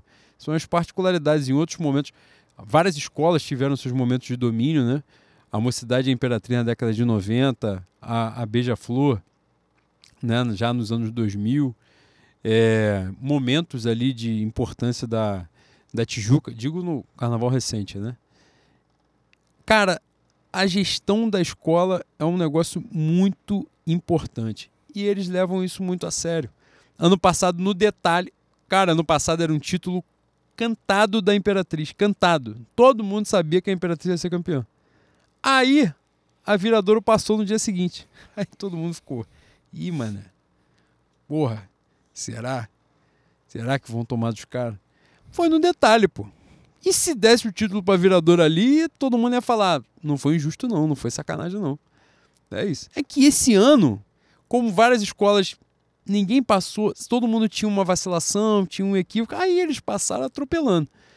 Mas eu acho que o competir com isso é a gestão, cada um na sua particularidade e tal, mas muito mais do que o dinheiro em si, claro que o dinheiro é importante, mais uma vez, mas a estruturação da escola, do carnaval, né? Tem muita coisa que acontece em escola de samba que não é apenas sobre dinheiro. É o básico do básico da organização do dia a dia, do ensaio, das, da organização das tarefas, enfim. Eu acho que tem uma diferença. Desculpa te cortar. Claro, não. Fica Eu acho que tem uma diferença preponderante e importantíssima em cima dos carnavais da Viradouro e da Imperatriz, é, para além do dinheiro, não é só gestão, ele está sendo comandado por gente que gosta muito, muito, muito da festa. E tem, tem condição de fazer, de realizar o máximo potencial daquela escola. Dá nomes, né? Porque sai na, na televisão, então foda-se. A família Drummond e os, a família Drummond na Imperatriz e os Calil, a família Calil na, na Viradouro, são duas famílias que gostam do carnaval. E tem dinheiro. Então, irmão, se a vizinha um, um período grande de disputa ferrenha entre essas duas escolas. Vocês já viram que, né, Titio voltou para a mocidade mas não sei se Titio gosta tanto de carnaval quanto Imperatriz e Viradouro. Irmão, para tirar Imperatriz de Viradouro nos próximos anos, não vai bastar só dinheiro. A Grande Rio tem dinheiro, a Vila Isabel tem dinheiro, a Beija-Flor tem dinheiro, a Mocidade vai voltar a ter dinheiro. E como o Boi acabou de falar, não é só dinheiro. Você tem que gostar, você tem que entender dos processos, você tem que colocar as pessoas mais capazes nas, em, em, é, em cada segmento para realiza a realização do máximo potencial das escolas. E isso é feito de maneira primorosa na Imperatriz da Viradouro e vai continuar sendo durante muito tempo. Mas também eu acho que nunca vai existir equidade. E agora, puxando essa sardinha pro meu lado, se todas as escolas tivessem muito dinheiro para fazer carnaval, para mim o carnaval ficaria entre Portela, Mangueira Salgueiro e Beija-Flor. Né? Então, dinheiro não é importante? Não, é muito importante, mas também não é tudo. E tem escola que não precisa de suntuosidade, não precisa Sim. de coisas faraônicas para disputar título. Vereador e Imperatriz vão sair na frente nos próximos anos, mas tem como furar esse, essa dupla aí fazendo um bom carnaval sem, sem tanto dinheiro, tanto dinheiro comparado a elas e sem tanta suntuosidade. Cada um na sua característica, fazendo bem feito, dá, dá para disputar. E a, E- a- e- a segunda pergunta aqui, que tinha uma Isso. outra, né? O carnaval tá fechando as portas para enredos mais leves como Caju. Cara, então, eu, eu acho que essa pergunta é complexa pra caramba. A gente se estendeu aqui, acho que não vai conseguir fazer a pauta toda, mas a gente prossegue. Mas é porque já vi outras perguntas sobre isso. Enredo em si, é, o enredo tem que ser bom, né? Então, para além de ser leve, ser pesado, ele tem que ser bom, bem desenvolvido, as pessoas se emocionarem ou se alegrarem, compreendendo aquilo que está acontecendo. Eu acho que a magia da parada está aí. É, agora, sobre samba, sobre, sobre disputa de samba, análise de samba, avaliação de samba, esse hoje, para mim, é um dos, dos pontos mais complexos do, do carnaval. Né? A gente viu aí é, a canetada em, Guibalá, né? e, enfim, são, são questões amplas que mexem com paixão também, ainda mais de samba, né? Porque na verdade o que marca carnaval é samba, né? Todo respeito, às vezes o desfile marca pontualmente ali quem vê, quem assiste, mas o que fica gravado na história é o samba da, da, da escola, das escolas, né? Que é o que você lembra, o que você canta, né? A forma de você rememorar aquilo.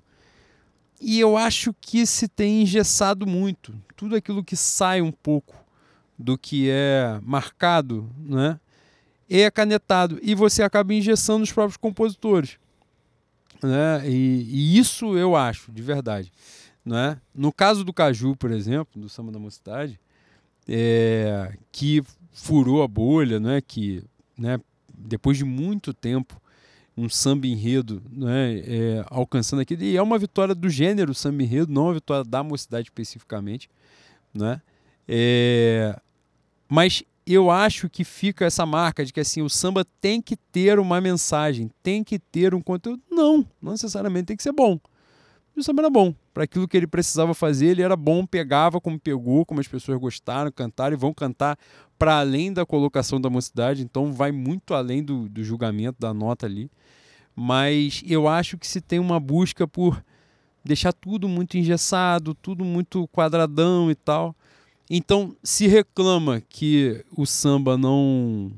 Como é que eu vou dizer? Não evolui, que ele está sempre no mesmo lugar, mas o júri é a avaliação. Vou te falar, um, um mal comparando. Comissão de frente. Há algum tempo as pessoas vêm dizendo: porra, é hora de tirar o tripé, diminuir o tripé, deixar a avaliação de dança. Concordo muito. Concordo demais. Aí vem a onça da Grande Rio. Aí você olha e fica, caralho, foda, lindo, é lindo de você ver, fantástico, magnífico. Aí você, fudeu. Fudeu. Então, se eu tiver dinheiro, eu tenho que fazer uma porra da onça dessa. Se eu botar 10 pessoas dançando, os caras vão me arrebentar. A Portela não entendeu isso durante muito tempo. Então, assim, é problemático, o negócio não é simples, não, é complexo, porque você tem, estabelece uma ideia, todo mundo, ah, então os carros têm que ser menos suntuosos. Aí tu faz um carro menos suntuoso, é 9.7. Aí tu fica, porra, então eu tenho que fazer uma porra, tem três negócios, um junto no outro, acoplado no outro. Aí, aí trava, aí não entra na avenida. Então, assim, eu acho que tem que rolar também um ajuste entre o corpo de jurado, que é quem define carnaval, né? É quem vai definindo os rumos. Porque se você não faz nota, você muda no ano seguinte. Fala assim, ah, se essa porra tá dando errado, então eu vou mudar. Que é a mesma coisa do samba político, o samba com uma mensagem né, a ser transmitido. Quando foi dando certo, a Beija-Flor ganhou, a Mangueira ganhou e tal. Pô, irmão, todo mundo vai fazer. Porque é o que tá ganhando, pô. Não é porque os caras, não é porque a escola acredita, porque a direção. Porra, irmão, pelo amor de Deus. Isso é importante, caralho. Agora, esse é só na cachaça, né? Só no final. Porra, escola de bicheiro, irmão. Tu vai dizer que, caralho, não, esse progressismo entrou na cabeça dos caras, irmão. Os caras querem ganhar. O que tá ganhando é essa porra? Então passa essa porra. É isso. Quando não ganhar mais essa porra, passa outra. Entendeu? Quando ganhar Roboboy, vai, vai passar outra coisa ano que vem. Porque é o que dita, é o que ganha. É, esse é o cenário. Quando a Mangueira ganha com o samba de 2019, é o que dita. 2020 vem porrolhão de samba e assim vai. É o que vai ditando. Então, assim, esses, esses ajustes vão à medida. Igual futebol. quando né, o futebol é de três zagueiros e tal, todo mundo. Quem ganha a Copa? A Itália. Então todo mundo joga fechando, trancando o cu dentro do gol. Quem ganha a Copa? A Alemanha. Então todo mundo joga com posse de bola. E assim vai. É, é grosseiro? É, mas é como acontece. Enfim. Vou fazer duas aqui que versam sobre quase a mesma coisa. O Vitor Assunção, colhendo, colhendo os bois. Aparentemente o carnavalesco Adenor preza somente por desfiles técnicos que não geram empolgação, catarse na avenida. Preocupante? Desabafo. Não aguento mais perder pontos de evolução com os buracos na lateral direita. Feliz ano novo. Ele está sendo um pouco covarde com a Denobac? Sim. É sem emoção? Correto. Mas é técnico. Igual um desfile da Imperatriz. Sem emoção, sem calor, mas certinha e campeã. É o que a gente vai ser. A gente vai ser impera... Caralho, mano. Eu nunca tinha feito essa associação. Obrigado, Vitor. É, Flamengo de Adenor Bach, Imperatriz Leopoldinense, boi. É isso. Mas sabe o que tem a Imperatriz? Belíssimos sambas enredo. Correto. Uma das maiores discografias do carnaval é da Imperatriz. Correto. É isso. Leandro que é safado vai dizer que 95 foi roubado? Que a Portela foi roubada? Pega o samba da Imperatriz de 95 Era, era caso de STF, pô. É mesmo, boi. Polícia não, não serve pra isso, não. Matheus Borges, a, o tarol mais cansado da 28 de setembro. O macaco vai te cortar, hein? Tu tá fudido em 2025. A gente vai te denunciar. Vai te filmar, vai falar, ó, o que ele tá fazendo aqui com a Vila Isabel. Eu aturo 10 anos de Wesley Varela na lateral direita se um certo carnavalesco foi embora de uma certa escola azul e branca. Pô, aí é foda. O próprio, o próprio vai te cortar. É, exato, O vai PB, ser ele o mesmo. próprio PB vai te cortar. Porra, tu falou do cara que renovou o contrato. Aí é foda, pô. Aí você errou no cálculo. Nabru, arroba Nabru. Minha mulher. Porra. Queridos, chegou a hora de a gente aceitar de uma vez que o novo esporte nacional é o voleibol. Imenso. Estou apenas apaixonada pela minha Celeflá de vôlei que segue macetando as adversárias. Até, até o Gabi já se rendeu a Rony e companhia. É tudo delas. Seremos campeões. Caralho, Gabriel Gol. campeões. Gabriel Gol, carismático, que só, rubro-negro, nascido e criado em Realengo, esteve presente no Maracanãzinho em mais um atropelo do Flamengo, né, no Fla-Flu, na Superliga. Cara, o Flamengo acho que já empurrou 10 pontos de vantagem no segundo colocado, né? Eu não me empolgo com essa porra que playoff é playoff, né? Eu, É isso. eu que fui criado na dificuldade, não me empolgo, né? O Botafoguense que foi criado na dificuldade, ele, ele se empolgou assim mesmo, né? Mas aí cada um com a sua casa, né? Com a sua educação. Então, nesse momento eu aguardo o playoff acontecer, mas coisa linda demais, é muito bonito de ver. Falei aqui no programa com, com o Diniz e Bocão. É, eu não tinha contato. Eu não gosto de esporte, né? Eu gosto de Flamengo. Então, quando o Flamengo começa a disputar as coisas, eu vou conhecendo a parada. Me assustou. Assustou, não. Me impressionou o quanto o vôlei é paixão, né? Da galera assim, maluco. O Flamengo voltou a jogar no Maracanãzinho com vôlei. É, claro, a fase é maravilhosa e tal, não sei o quê. Mas, cara, é bagulho de 8 mil pessoas, 9 mil pessoas, 10 mil pessoas. Agora foi 9, foram 9 mil pessoas quase no Fla-Flu. É o maior público da temporada e, E o tal. Flamengo com o Sesc gera uma, gera uma, uma certa loucura, que é gente que não torce pro Flamengo no futebol, mas torce por Sesc e vai de Sim, Flamengo muito, pro Maracanãzinho. muito, eu falei, muito. caralho, Tem porra, bastante, loucura. inclusive. Cara, fantástico, tá? E a arquibancada, a atmosfera da parada.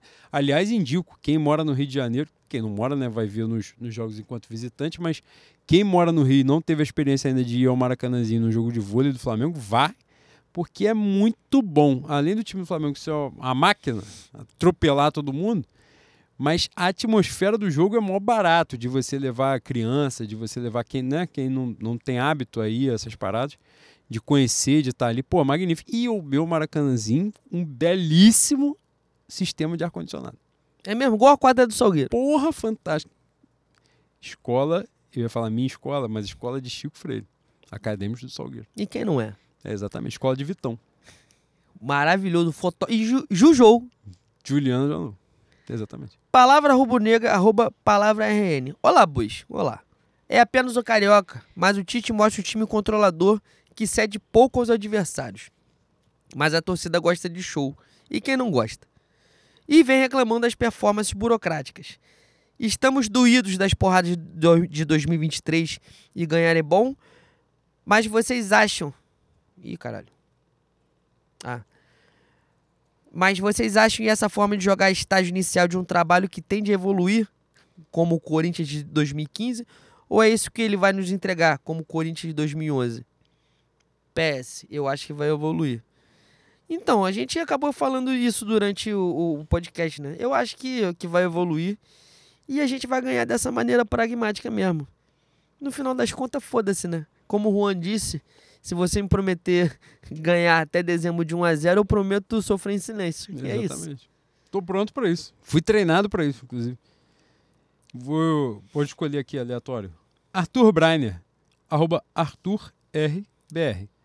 Nobres cortes, bo- nobres cortes bovinos do arquipélago de Bangu. Caralho. Qual dos dois estaria disposto a formular uma aula de geografia ao nosso honorável presidente que conseguiu confundir Ucrânia com a China, que nem do mesmo continente são? Cara, fantástico, né?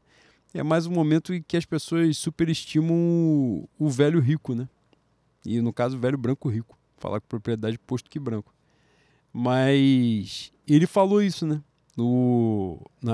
Para contextualizar, para quem não ouviu, a pergunta era sobre o Oscar e ele fala que teve uma dificuldade de tirar o Oscar porque o Oscar estava envolvido naquele conflito, né? Da guerra entre a Rússia e a Ucrânia. E o Oscar joga na China, né? É o cara que tentou ser sócio do Acre assinando um guardanapo, né? Você buscar no Google, essa história é real. Você acha que é sacanagem, mas ela é real. É verdadeira e sincera. É isso. Né? Os caras ficam ricos, todo mundo fica babando, e aí no final os caras fazem essa porra aí. Entendeu? Tu botar, pegar o mesmo microfone, botar pra mim, essa merda eu não falo. Aí bota na dele e ele fala. Ele tem um bilhão de reais na conta. É isso. Foda-se eu. Coitada da bola. Arroba Carelli Jaffe. Gilmar, Mauro, Ismael Modesto e Lima. Zito e Mengalvio. Mengalvio em caps lock. Dorval, Coutinho, Pelé e Pepe. É esse Mengalvio? Porra! Você- Santista? Não, ele está questionando se o Mengalvio do tweet que eu escrevi é o Mengalvio do Santos. Que é o nosso time. Exatamente. Ah, isso aqui é tudo um personagem. É, O que a gente gosta mesmo é Santos Futebol Clube. Bangu é um, um bairro de Santos. Santos ontem botou uma propaganda, cara, eu vi isso depois, botou uma propaganda elogiando alguma operação policial que tinha sido feita na Baixada Santista. E aí o Santos naturalmente perdeu pro Novo Horizontino, né? Porque a vida se encarrega de, de dar os caminhos, É né? incrível. Você tem que saber pescar, você tem que estar atento. É Mas Care... Carelli é só um, um gracejo, uma brincadeira, né? Da mesma maneira que, que a gente chama o Flamengo de Mingau, não quer dizer que a gente goste muito de Mingau? É que o- só uma gracinha com o nome do Flamengo. É mesmo, bem. Léo da Física, arroba Acoboel. Ah, é, é o contrário. Fantástico. Ilustríssimos bovinos. Boa noite para quem é de boa noite e axé para quem é de axé. Boa noite e axé. Boa noite. Muitos criticam negativamente a forma atual do Mengu de jogar a famosa pelota. Vocês acreditam que é algo muito preocupante ou é apenas esse momento inicial de temporada? Já falamos sobre isso. O momento inicial de temporada. Você está preocupado em ser líder do campeonato tomando um gol em oito jogos? Vamos desabafar? Você quer desabafar comigo? Porra, se você está preocupado com isso, você pode me mandar uma mensagem na minha DM que eu vou dar um motivo para você se preocupar. Que isso não é, né? Pelo amor de Deus. Vamos, vamos trabalhar com um problema de verdade. É... Vou fazer outra aqui no embalo? Vai. Rafa Oliveira, arroba Rafa Oliveira, Rafa com PH, importante. Telúricos bois. Um, até aqui, vos agradou o Adenor? Sim. Sim, pronto. Sucinto. Dois. Era o Juan, vestido de castorzinho no desfile da mocidade. Forte abraço. Cara, com todo respeito, eu conheço a figura né, que, que veste a fantasia do, do castorzinho. E é um herói na minha vida, porque eu desfilo de camisa e calça, né? Sente calor. E eu, eu saio, caralho, parece que eu peguei 40 minutos de esteira, 10 km por hora. Ele vem, ele vem dentro daquela porra com, com a pulando. cabeça. Porra, e. Não, e ele alopra, tá? Não vem igual a mim ali no cantinho fazendo graça, não fingindo, né? Fingindo, né, boa? Aquele falso trote, né? Ele vem ali na emoção, na frente, tá? É meu herói, pô. Tá maluco. De uma porra dessa, aí, com todo respeito, um cara igual a mim com é, hipoglicemia, pressão baixa, eu duro 3 minutos de avenida só eu caio. No setor 1 já caí, armou a escola já caí. Pronto, já vai. O bombeiro já vem me levando assim. o maqueiro cadeira puto. de roda. Aí, dei porrada na lâmpada. Com cadeira de roda aqui do lado. Não, e dá trabalho, né? Porque o maqueiro vai te carregar de fantasia, né? Com uma cabeça de castor grande pra caralho. Exatamente. E ele tá com a razão de estar tá puto. André Paixão. Prezados bolcheviques de Bangu. Somos nós. Como não? Somos sempre contra a violência, às vezes. Dito isso, como se sentiriam se uma porta-bandeira desse tapa na cara do, do Paulo Barros? Eu me sentiria bem. Ela ia estar na razão dela. Pois é. E eu não sou de, Cara, eu não sou falou- de tirar a razão de ninguém. Tu falou de Paulo Barra agora na vila. Na, na mocidade teve o famigerado fogo molhado, né? Que ele tacou fogo na porta-bandeira Ah, no meio à chuva, né? Infelizmente. Aí a porra fez um foguinho assim de, de estalinho, assim. Fez isso. Aí a mocidade devidamente ficou fora do desfile das caminhões por causa da ideia merda. Essa porta-bandeira merece muita coisa, pô. Ai, caralho, Essa caralho. merece pra caralho. Isso é pô, uma eu verdade vou- também. Mentiu, você não mentiu. Enfim. E se tapa fosse no Landim ou no MV? MV? Que MV? Era MB, Era né? MB, MB. Mantenha o réu primário. Grande ano pra vocês. Obrigado, querido. Porra. O, o MB, o MB já levou mais que um, que um tapa, né? Mesmo na covardia, o nego estragou o nariz dele. Mas o Landim, enfim, né? O Umbral vai se encarregar de cada um deles. Daniel Antunes. Queridos cajus bovinos da Verde e Branco da Zona Oeste. E isso aí é com você, né? Santa Surfando- Cruz. Verde, branco e oeste. Santa. Cruz. Acadêmicos de Santa Cruz. Surfando a onda na ressaca de carnaval, vocês já disseram hoje que o artilheiro gol, artilheiro rubro-negro, o Gabigol, ele é predestinado, decisivo e matador. Também herói do bi da Copa do Brasil, santo do milagre Lime e decidiu em Guayaquil. Ele fez, Vamos fazer isso, né? ele fez a, a menção, a paródia que fizeram do Samba da Mocidade em homenagem ao Gabigol, que vai pegar no É Maracanã. a composição literal de Francisco Freire? Não. Teve alteração. Não, pô. Teve alteração. Eu, eu acho que é da Bianca e da Ianca. Porque Francisco Freire escreveu uma canção e, e as pessoas compartilharam por aí. Que é compositor, né? É da aula de Exatamente. compositor do meu acadêmico de Salgueiro, né? que é minha escola fantástica. Minha última, boi, pra fechar. Porra. Cara, eu encerrar dessa forma é foda, né? Lhe pergunta de gente canalha. Kelsey, arroba Vanessa Kelsey. Boa noite. Boa noite. Caríssimos representantes da comissão de frente da Unidos de Bangu. Porra, sabe quem tava na comissão de frente da Unidos de Bangu? Pedro Gaspar. Puta que o pariu. Visto os, últimos, visto os últimos reportes do DM Rubro-Negro, não seria o caso de levar o time todo num postinho e aproveitar para levar num pai de santo? Adendo. Maio estarei em vossas terras. Maio que é um mês pesado, né? um mês nebuloso e não à toa você estará aqui. Né? Não é uma coincidência, que a vida não tem coincidência. É, sobre o time, a hora de dar merda é agora, né? Pegando Boa Vista, né? Que é na hora que precisar, se der merda, aí a gente tá fudido. Mas pegar o Boa Vista. dá... É pegar o Boa Vista, rapaziada tem que dar um jeito de, de resolver a situação, né? Também, né? Pelo amor de Deus, que é o clube de regado do Flamengo, né? Não vamos moscar nessa hora. É, Mas o momento é esse, né? Foda, vários desfalques, mas acho que a gente. Aparentemente eu li aqui, né? Não sei se li errado, porque em meio à gravação. Mas parece que o. O Gerson né, já teve alta e tal do, do hospital e tudo, então provavelmente já estará no Fla-Flu. A exposição que, como a gente falou, mediunicamente e formados em medicina também a partir de Grey's Anatomy, a gente falou aqui que o Gerson já ia jogar no Fla-Flu e é isso, né? Vai poupar, vai poupar onde, irmão? Vai poupar contra o Boa Vista, O pô. negócio de, de corpo cavernoso babá já. Já foi resolvido há muito Uma tempo. dor no já, mijo, boi. já foi Ah, resolvido há desse é muito foda, é foda.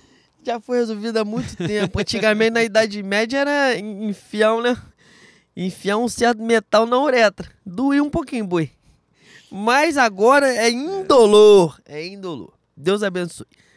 Alex B. Dantas, apoteóticos bois. A confiança que o vice de futebol diz depositar nos laterais direitos do Flamengo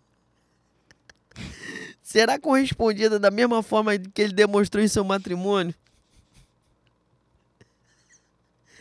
Ah, pergunta retórica, boi. É isso. Pronto, acabou. Pronto, acabou. Vitor Almeida, nas bois, na escala César Martins, com a nota para atuação como goleiro do zagueiro Gustavo Henrique. Não tomou gol é 10, pô. Pô, Tu viu o que ele ia fazer no último lance do jogo? Boi, ele, Ele, ia tem culpa. tomar um frango. Ele não tem é culpa. Caralho, foi uma noite tenebrosa dos goleiros que estavam em campo. Horrível, horrível, horrorosa. O goleiro que é goleiro há muitos anos, foi goleiro da Copa do Mundo, tirou a mão da bola, foda-se. Ele tá. Ele foi eximido de culpa. Caralho, que parada. Pra encerrar, o gostoso The Fresh Prince, Rusber. Arroba Rusber, 1987. Egípcios bovinos. O atleta Alan aparentemente foi vítima de algum trabalho que afeta a sua saúde. É o nascimento, o trabalho de parto. da Da mãe. cirurgia pra frente É. foi foda. Enquanto o atleta Thiago Maia continua firme e saudável. continua saudável pra caramba. Seria a medicina capaz de explicar esse fenômeno? Ou é algo tão inconcebível quanto 9.8 dado ao samba de Martim da Vila? Cara, porra, eu, eu não costumo fazer esse tipo de comentário porque a cultura negra é defendida há muitos anos por muitos brancos, né? Mas a verdade é que a nossa querida Rio Tour, se eu não me engano, que é quem escolhe os jurados, escolhe os jurados brancos que não tem dois pentelhos de envolvimento com samba. Irmão, você ir pra Sapucaí e julgar o samba do Martim da Vila, de 93, e você ter a pachorra de dar, tirar dois décimos, é sacanagem. É sacanagem. É um desconhecimento que você precisa ser amassado. Como disse o nosso profeta Casimiro, nosso Casé, as pessoas têm que ter vergonha cada vez mais da sua estupidez, da sua burrice. A burrice tem que ser amassada, tem que voltar a ser bullying. Você ser burro, você tem que sofrer bullying. E essa pessoa tem que sofrer bullying.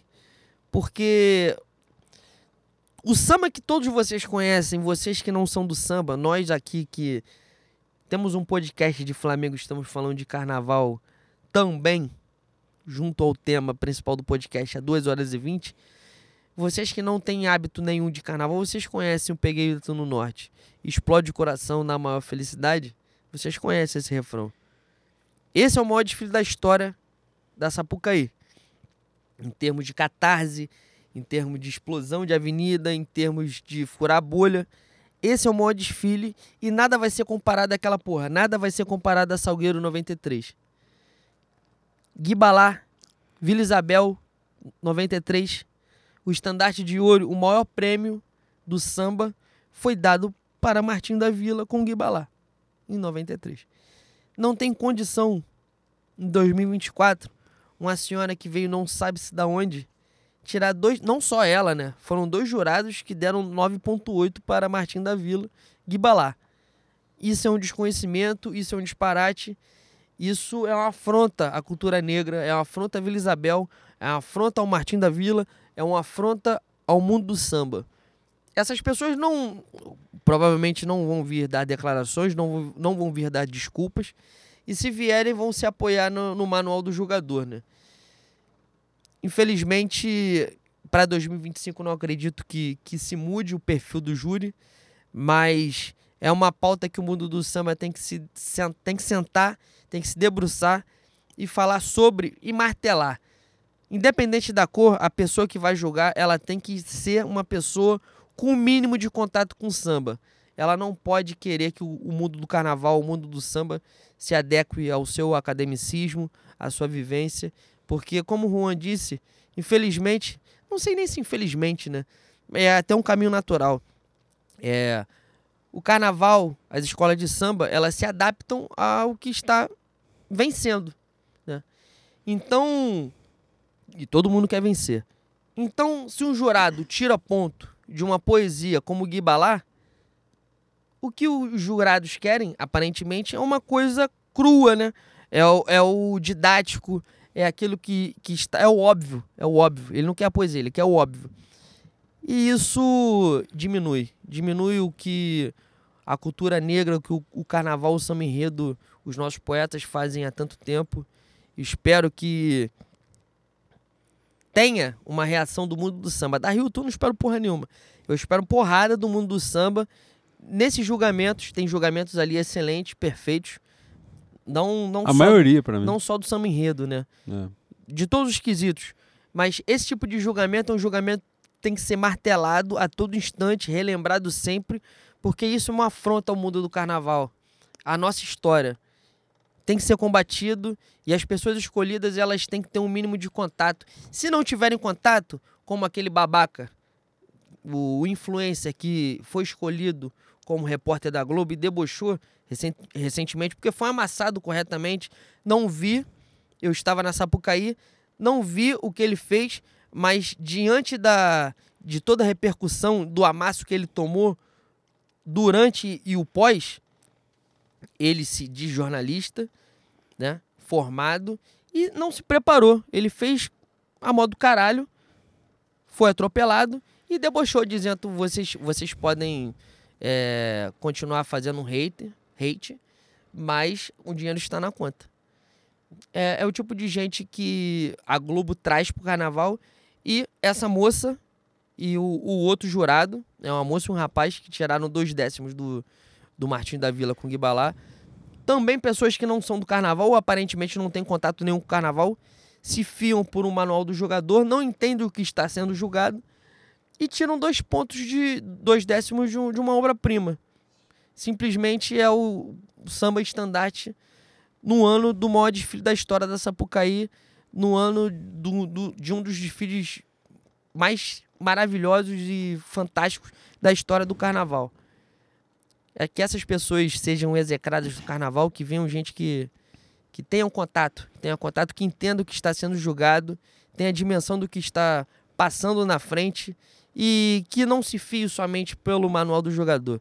É importante pra gente. Antes de mais nada, é respeitar a festa, respeitar a cultura negra, respeitar o carnaval. É isso. Acho que tá bom, né? Já falamos de Flamengo, já falamos de carnaval, falamos de tudo que a gente ama. Uma ressaca bem vivida. Diferente, né? Uma ressaca bebida diferente, inclusive, né, botar, Você que não tá enxergando, a garrafa é devidamente enxugada. É isso. Antes de, de dar as nossas saudações finais, é, falar do fundo do meu coração, agradecer a Antônio Gonzaga, André Rodrigues, carnavalescos da Portela, a Portela em 2023 passou por uma das suas maiores chagas, né? O centenário foi uma dor que não sei se vai cicatrizar nem tão cedo e a nossa dignidade foi jogada ao chão. Foi tão pesado quanto 2005, quando a velha guarda não entra impedida de desfilar, quando a gente entra com uma águia que não tinha duas asas porque pegou fogo na, na semana do carnaval no barracão. E desfilar em 2024 com peso de ter cagado o centenário em 2023 era muito mais que disputar o título. Era entrar na avenida para a gente defender a história da Portela, da nossa velha, defender a nossa dignidade, defender a história da escola de Paulo da Portela, de Antônio Candeia, de seu Monarco, de Paulinho da Viola, de seu Manasseia. E nesse carnaval, as mãos que construíram foram mãos que nem todos são portelenses, mas gente que defende o samba a todo custo e o ano todo, gente sambista que entende o peso daquele chão, entende o peso daquele pavilhão, e era o que a gente precisava. E graças a Deus, gente amiga, gente do meu peito, gente querida, e agradecer diretamente, citando nomes, ao Marcelo, Davi, a Lola, a Thaís, a Bia, estandarte. Bia, meu amor, você é estandarte. Você é fantástica, você é genial. A gente brinca um com o outro, mas o peso que você tem hoje e você terá para o carnaval é gigantesco. Muito obrigado a todos vocês. Eu citei a Thaís, citei a Thaís. Hum. Muito obrigado a todos vocês. O que vocês fizeram pela Portela e pelo carnaval é eterno, é eterno. Minha gratidão é eterna. Para além disso, pela primeira vez eu passei com a minha escola. Eu passei do lado do meu boi. O boi nunca tinha desfilado, nunca tinha ido na avenida. O nosso, nosso boi velho teve a oportunidade esse ano de desfilar como enredista na União de Maricá, com o nosso querido Guará, Guaraci Santana, e teve a oportunidade de desfilar com a nossa Portela. Foi um carnaval inesquecível. Depois do carnaval de 2006, que a Portela passou para mim e na minha cabeça eu achava que diante daquele dilúvio a Portela estava pedindo desculpa para mim e para meu pai, encerrando o carnaval de 2006 por conta de por conta de toda a tragédia de 2005. foi o carnaval mais bonito enquanto portelense. Eu chorei na segunda de carnaval, eu chorei sábado e eu repito o que eu escrevi no Instagram. Se Deus me permitir, se, se a minha memória se apagar por infortúnio, por dívida, que Deus me permita fechar os olhos e lembrar dessa segunda de carnaval, desse sábado das campeãs, que foi um dos momentos mais lindos que eu já vivi na minha vida e foi um dos momentos mais lindos de 19 anos de Sapucaí que eu tenho. Muito obrigado, meus amigos. Eu espero que 2025 seja tão lindo quanto foi 2024, que a Portela volte ao holofote, que a gente volte a se acostumar a disputar carnaval e a gente precisa de gente como vocês, gente jovem, gente preta, que faça a Portela se olhar no espelho, se reconhecer e entender que a gente nasceu para ser campeão, para disputar o título e defender a bandeira do carnaval como a gente defende desde 1923. Muito obrigado. Até o próximo carnaval. Fé no Mengo, fé na mulambada e salva Portela. É isso, fé no Mengo, fé na mulambada. Difícil até falar depois do que, do que o Dano fala, mas é, depois de toda essa mensagem, mas dizer que um privilégio, né, poder, como disse aqui ao longo do programa, ter tão próximo a nós pessoas que hoje jovens, né, é, já têm a sua importância, mas que serão cada vez mais relevantes na nossa festa e só agregam, só crescem, só fazem crescer a nossa paixão, né? A gente poder partilhar né, a, o, o, desfile de olhar Pedro Gaspar, nosso irmão, né, desfilou comigo na mocidade, estava comigo na, na concentração, né, e depois desfilou na vila e a gente ali aplaudindo, né, como eu pude aplaudir é, Leno e Igor na Portela, o Pedro na vila, enfim, né, a, essa festa, sentir isso, né, sentir que a festa de alguma forma pode ser nossa. Né? E tantas pessoas incríveis que hoje escrevem aqui para gente, né? como o Matheus, que toca na vila, João Vitor, cada um na sua importância que constrói, Quirino, fantástico, maravilhoso. Né? Muito obrigado a todos vocês, é uma honra, um privilégio poder compartilhar essa caminhada com vocês. É, aos independentes como eu, é, dizer que esse carnaval foi um carnaval muito importante, um carnaval de reencontro de reencontro com o nosso povo, com a nossa gente. Tiago está aqui, teve a, a, primeira vez dele na Sapucaí, esteve lá e tivemos, nem sabia que ele estava lá. E a gente acabou se encontrando na hora do desfile, me gritou, virei lá. E, cara, ver as pessoas emocionadas com aquilo que estava acontecendo de alguma maneira, é, ver o, os ensaios de Ruim Guilherme completamente lotados. Eu brinco sempre que eu sou mocidade pela mocidade que eu ouvi falar, pela mocidade das histórias que me contaram. Fui campeão pela mocidade dentro da barriga da minha mãe. Minha mãe desfilou duas vezes pela mocidade e ganhou as duas, 90 e 91. 91 grávida de mim. Então, assim, nasci campeão do carnaval. Minha mãe nunca mais desfilou e faleceu antes de, de poder me ver é, diretor da escola do coração dela poder dizer a vocês que foi um carnaval de reencontro, não fiquem magoados pela canetada, pelo que poderia ter sido. Acho que muito mais do que o resultado do carnaval foi aquilo que tocou o coração de cada um. E dizer que o futuro é próspero, né? com muito trabalho, é, que esse reencontro não se perca no caminho, que a gente possa estruturar cada vez mais, porque o desfile das escolas de samba é uma competição, né? Torno a brincar de que o problema é quando desfila, né? Porque quando eu falo isso, não é pelo, pela competição em si. É porque você está sempre nervoso, está tenso com o que vai acontecer, com um detalhe daqui e dali. Mas quando a magia acontece, quando pega na veia, fazendo né, a, a comparação com o futebol, é bonito demais porque te traz, te, te toca, te realiza né, com, com aquilo que te criou, que te formou de alguma maneira. Então, ver tudo acontecer é, ao longo dos últimos, esses últimos anos, né, últimos dois anos, a gente teve algumas dificuldades, mas há pouco tempo a gente já tinha se reencontrado com a mocidade que tinha ouvido falar. E nesse momento, ver a mocidade na mídia, estourando tudo, não é? sendo reconhecida por todos. É, foi muito importante para todos nós. Era um carnaval de afirmação, um carnaval de recomeço, né? Citando as palavras do meu Vascaíno ilustre, do meu Brian, quando acabou o desfile, que a gente se abraçou, ele falou assim: obrigado, e esse é o primeiro ano do nosso recomeço. Eu falei assim: agradecer você não precisa, porque eu fiz de coração, pela escola que eu torço, que eu amo, né? mas sabendo de que estamos voltando aos poucos, que é um processo, mas nós vamos chegar lá. Então, no coração de vocês, um beijo. Obrigado por todos que, de alguma maneira, é, partilharam da festa não é, do Caju, da energia que foi fantástico, maravilhoso poder viver isso, né? Poder viver nos cada, em cada detalhe, nos ambulantes, nas pessoas que de alguma maneira não viviam mais carnaval e voltaram a viver por um samba que alcançou gente que já não ouvia mais samba enredo, né? Então, essa magia que fica no coração. Mas carnaval é uma competição. Então, ano que vem estaremos de volta para botar a mocidade no lugar de onde ela jamais deveria ter saído. Então é isso. Um beijo.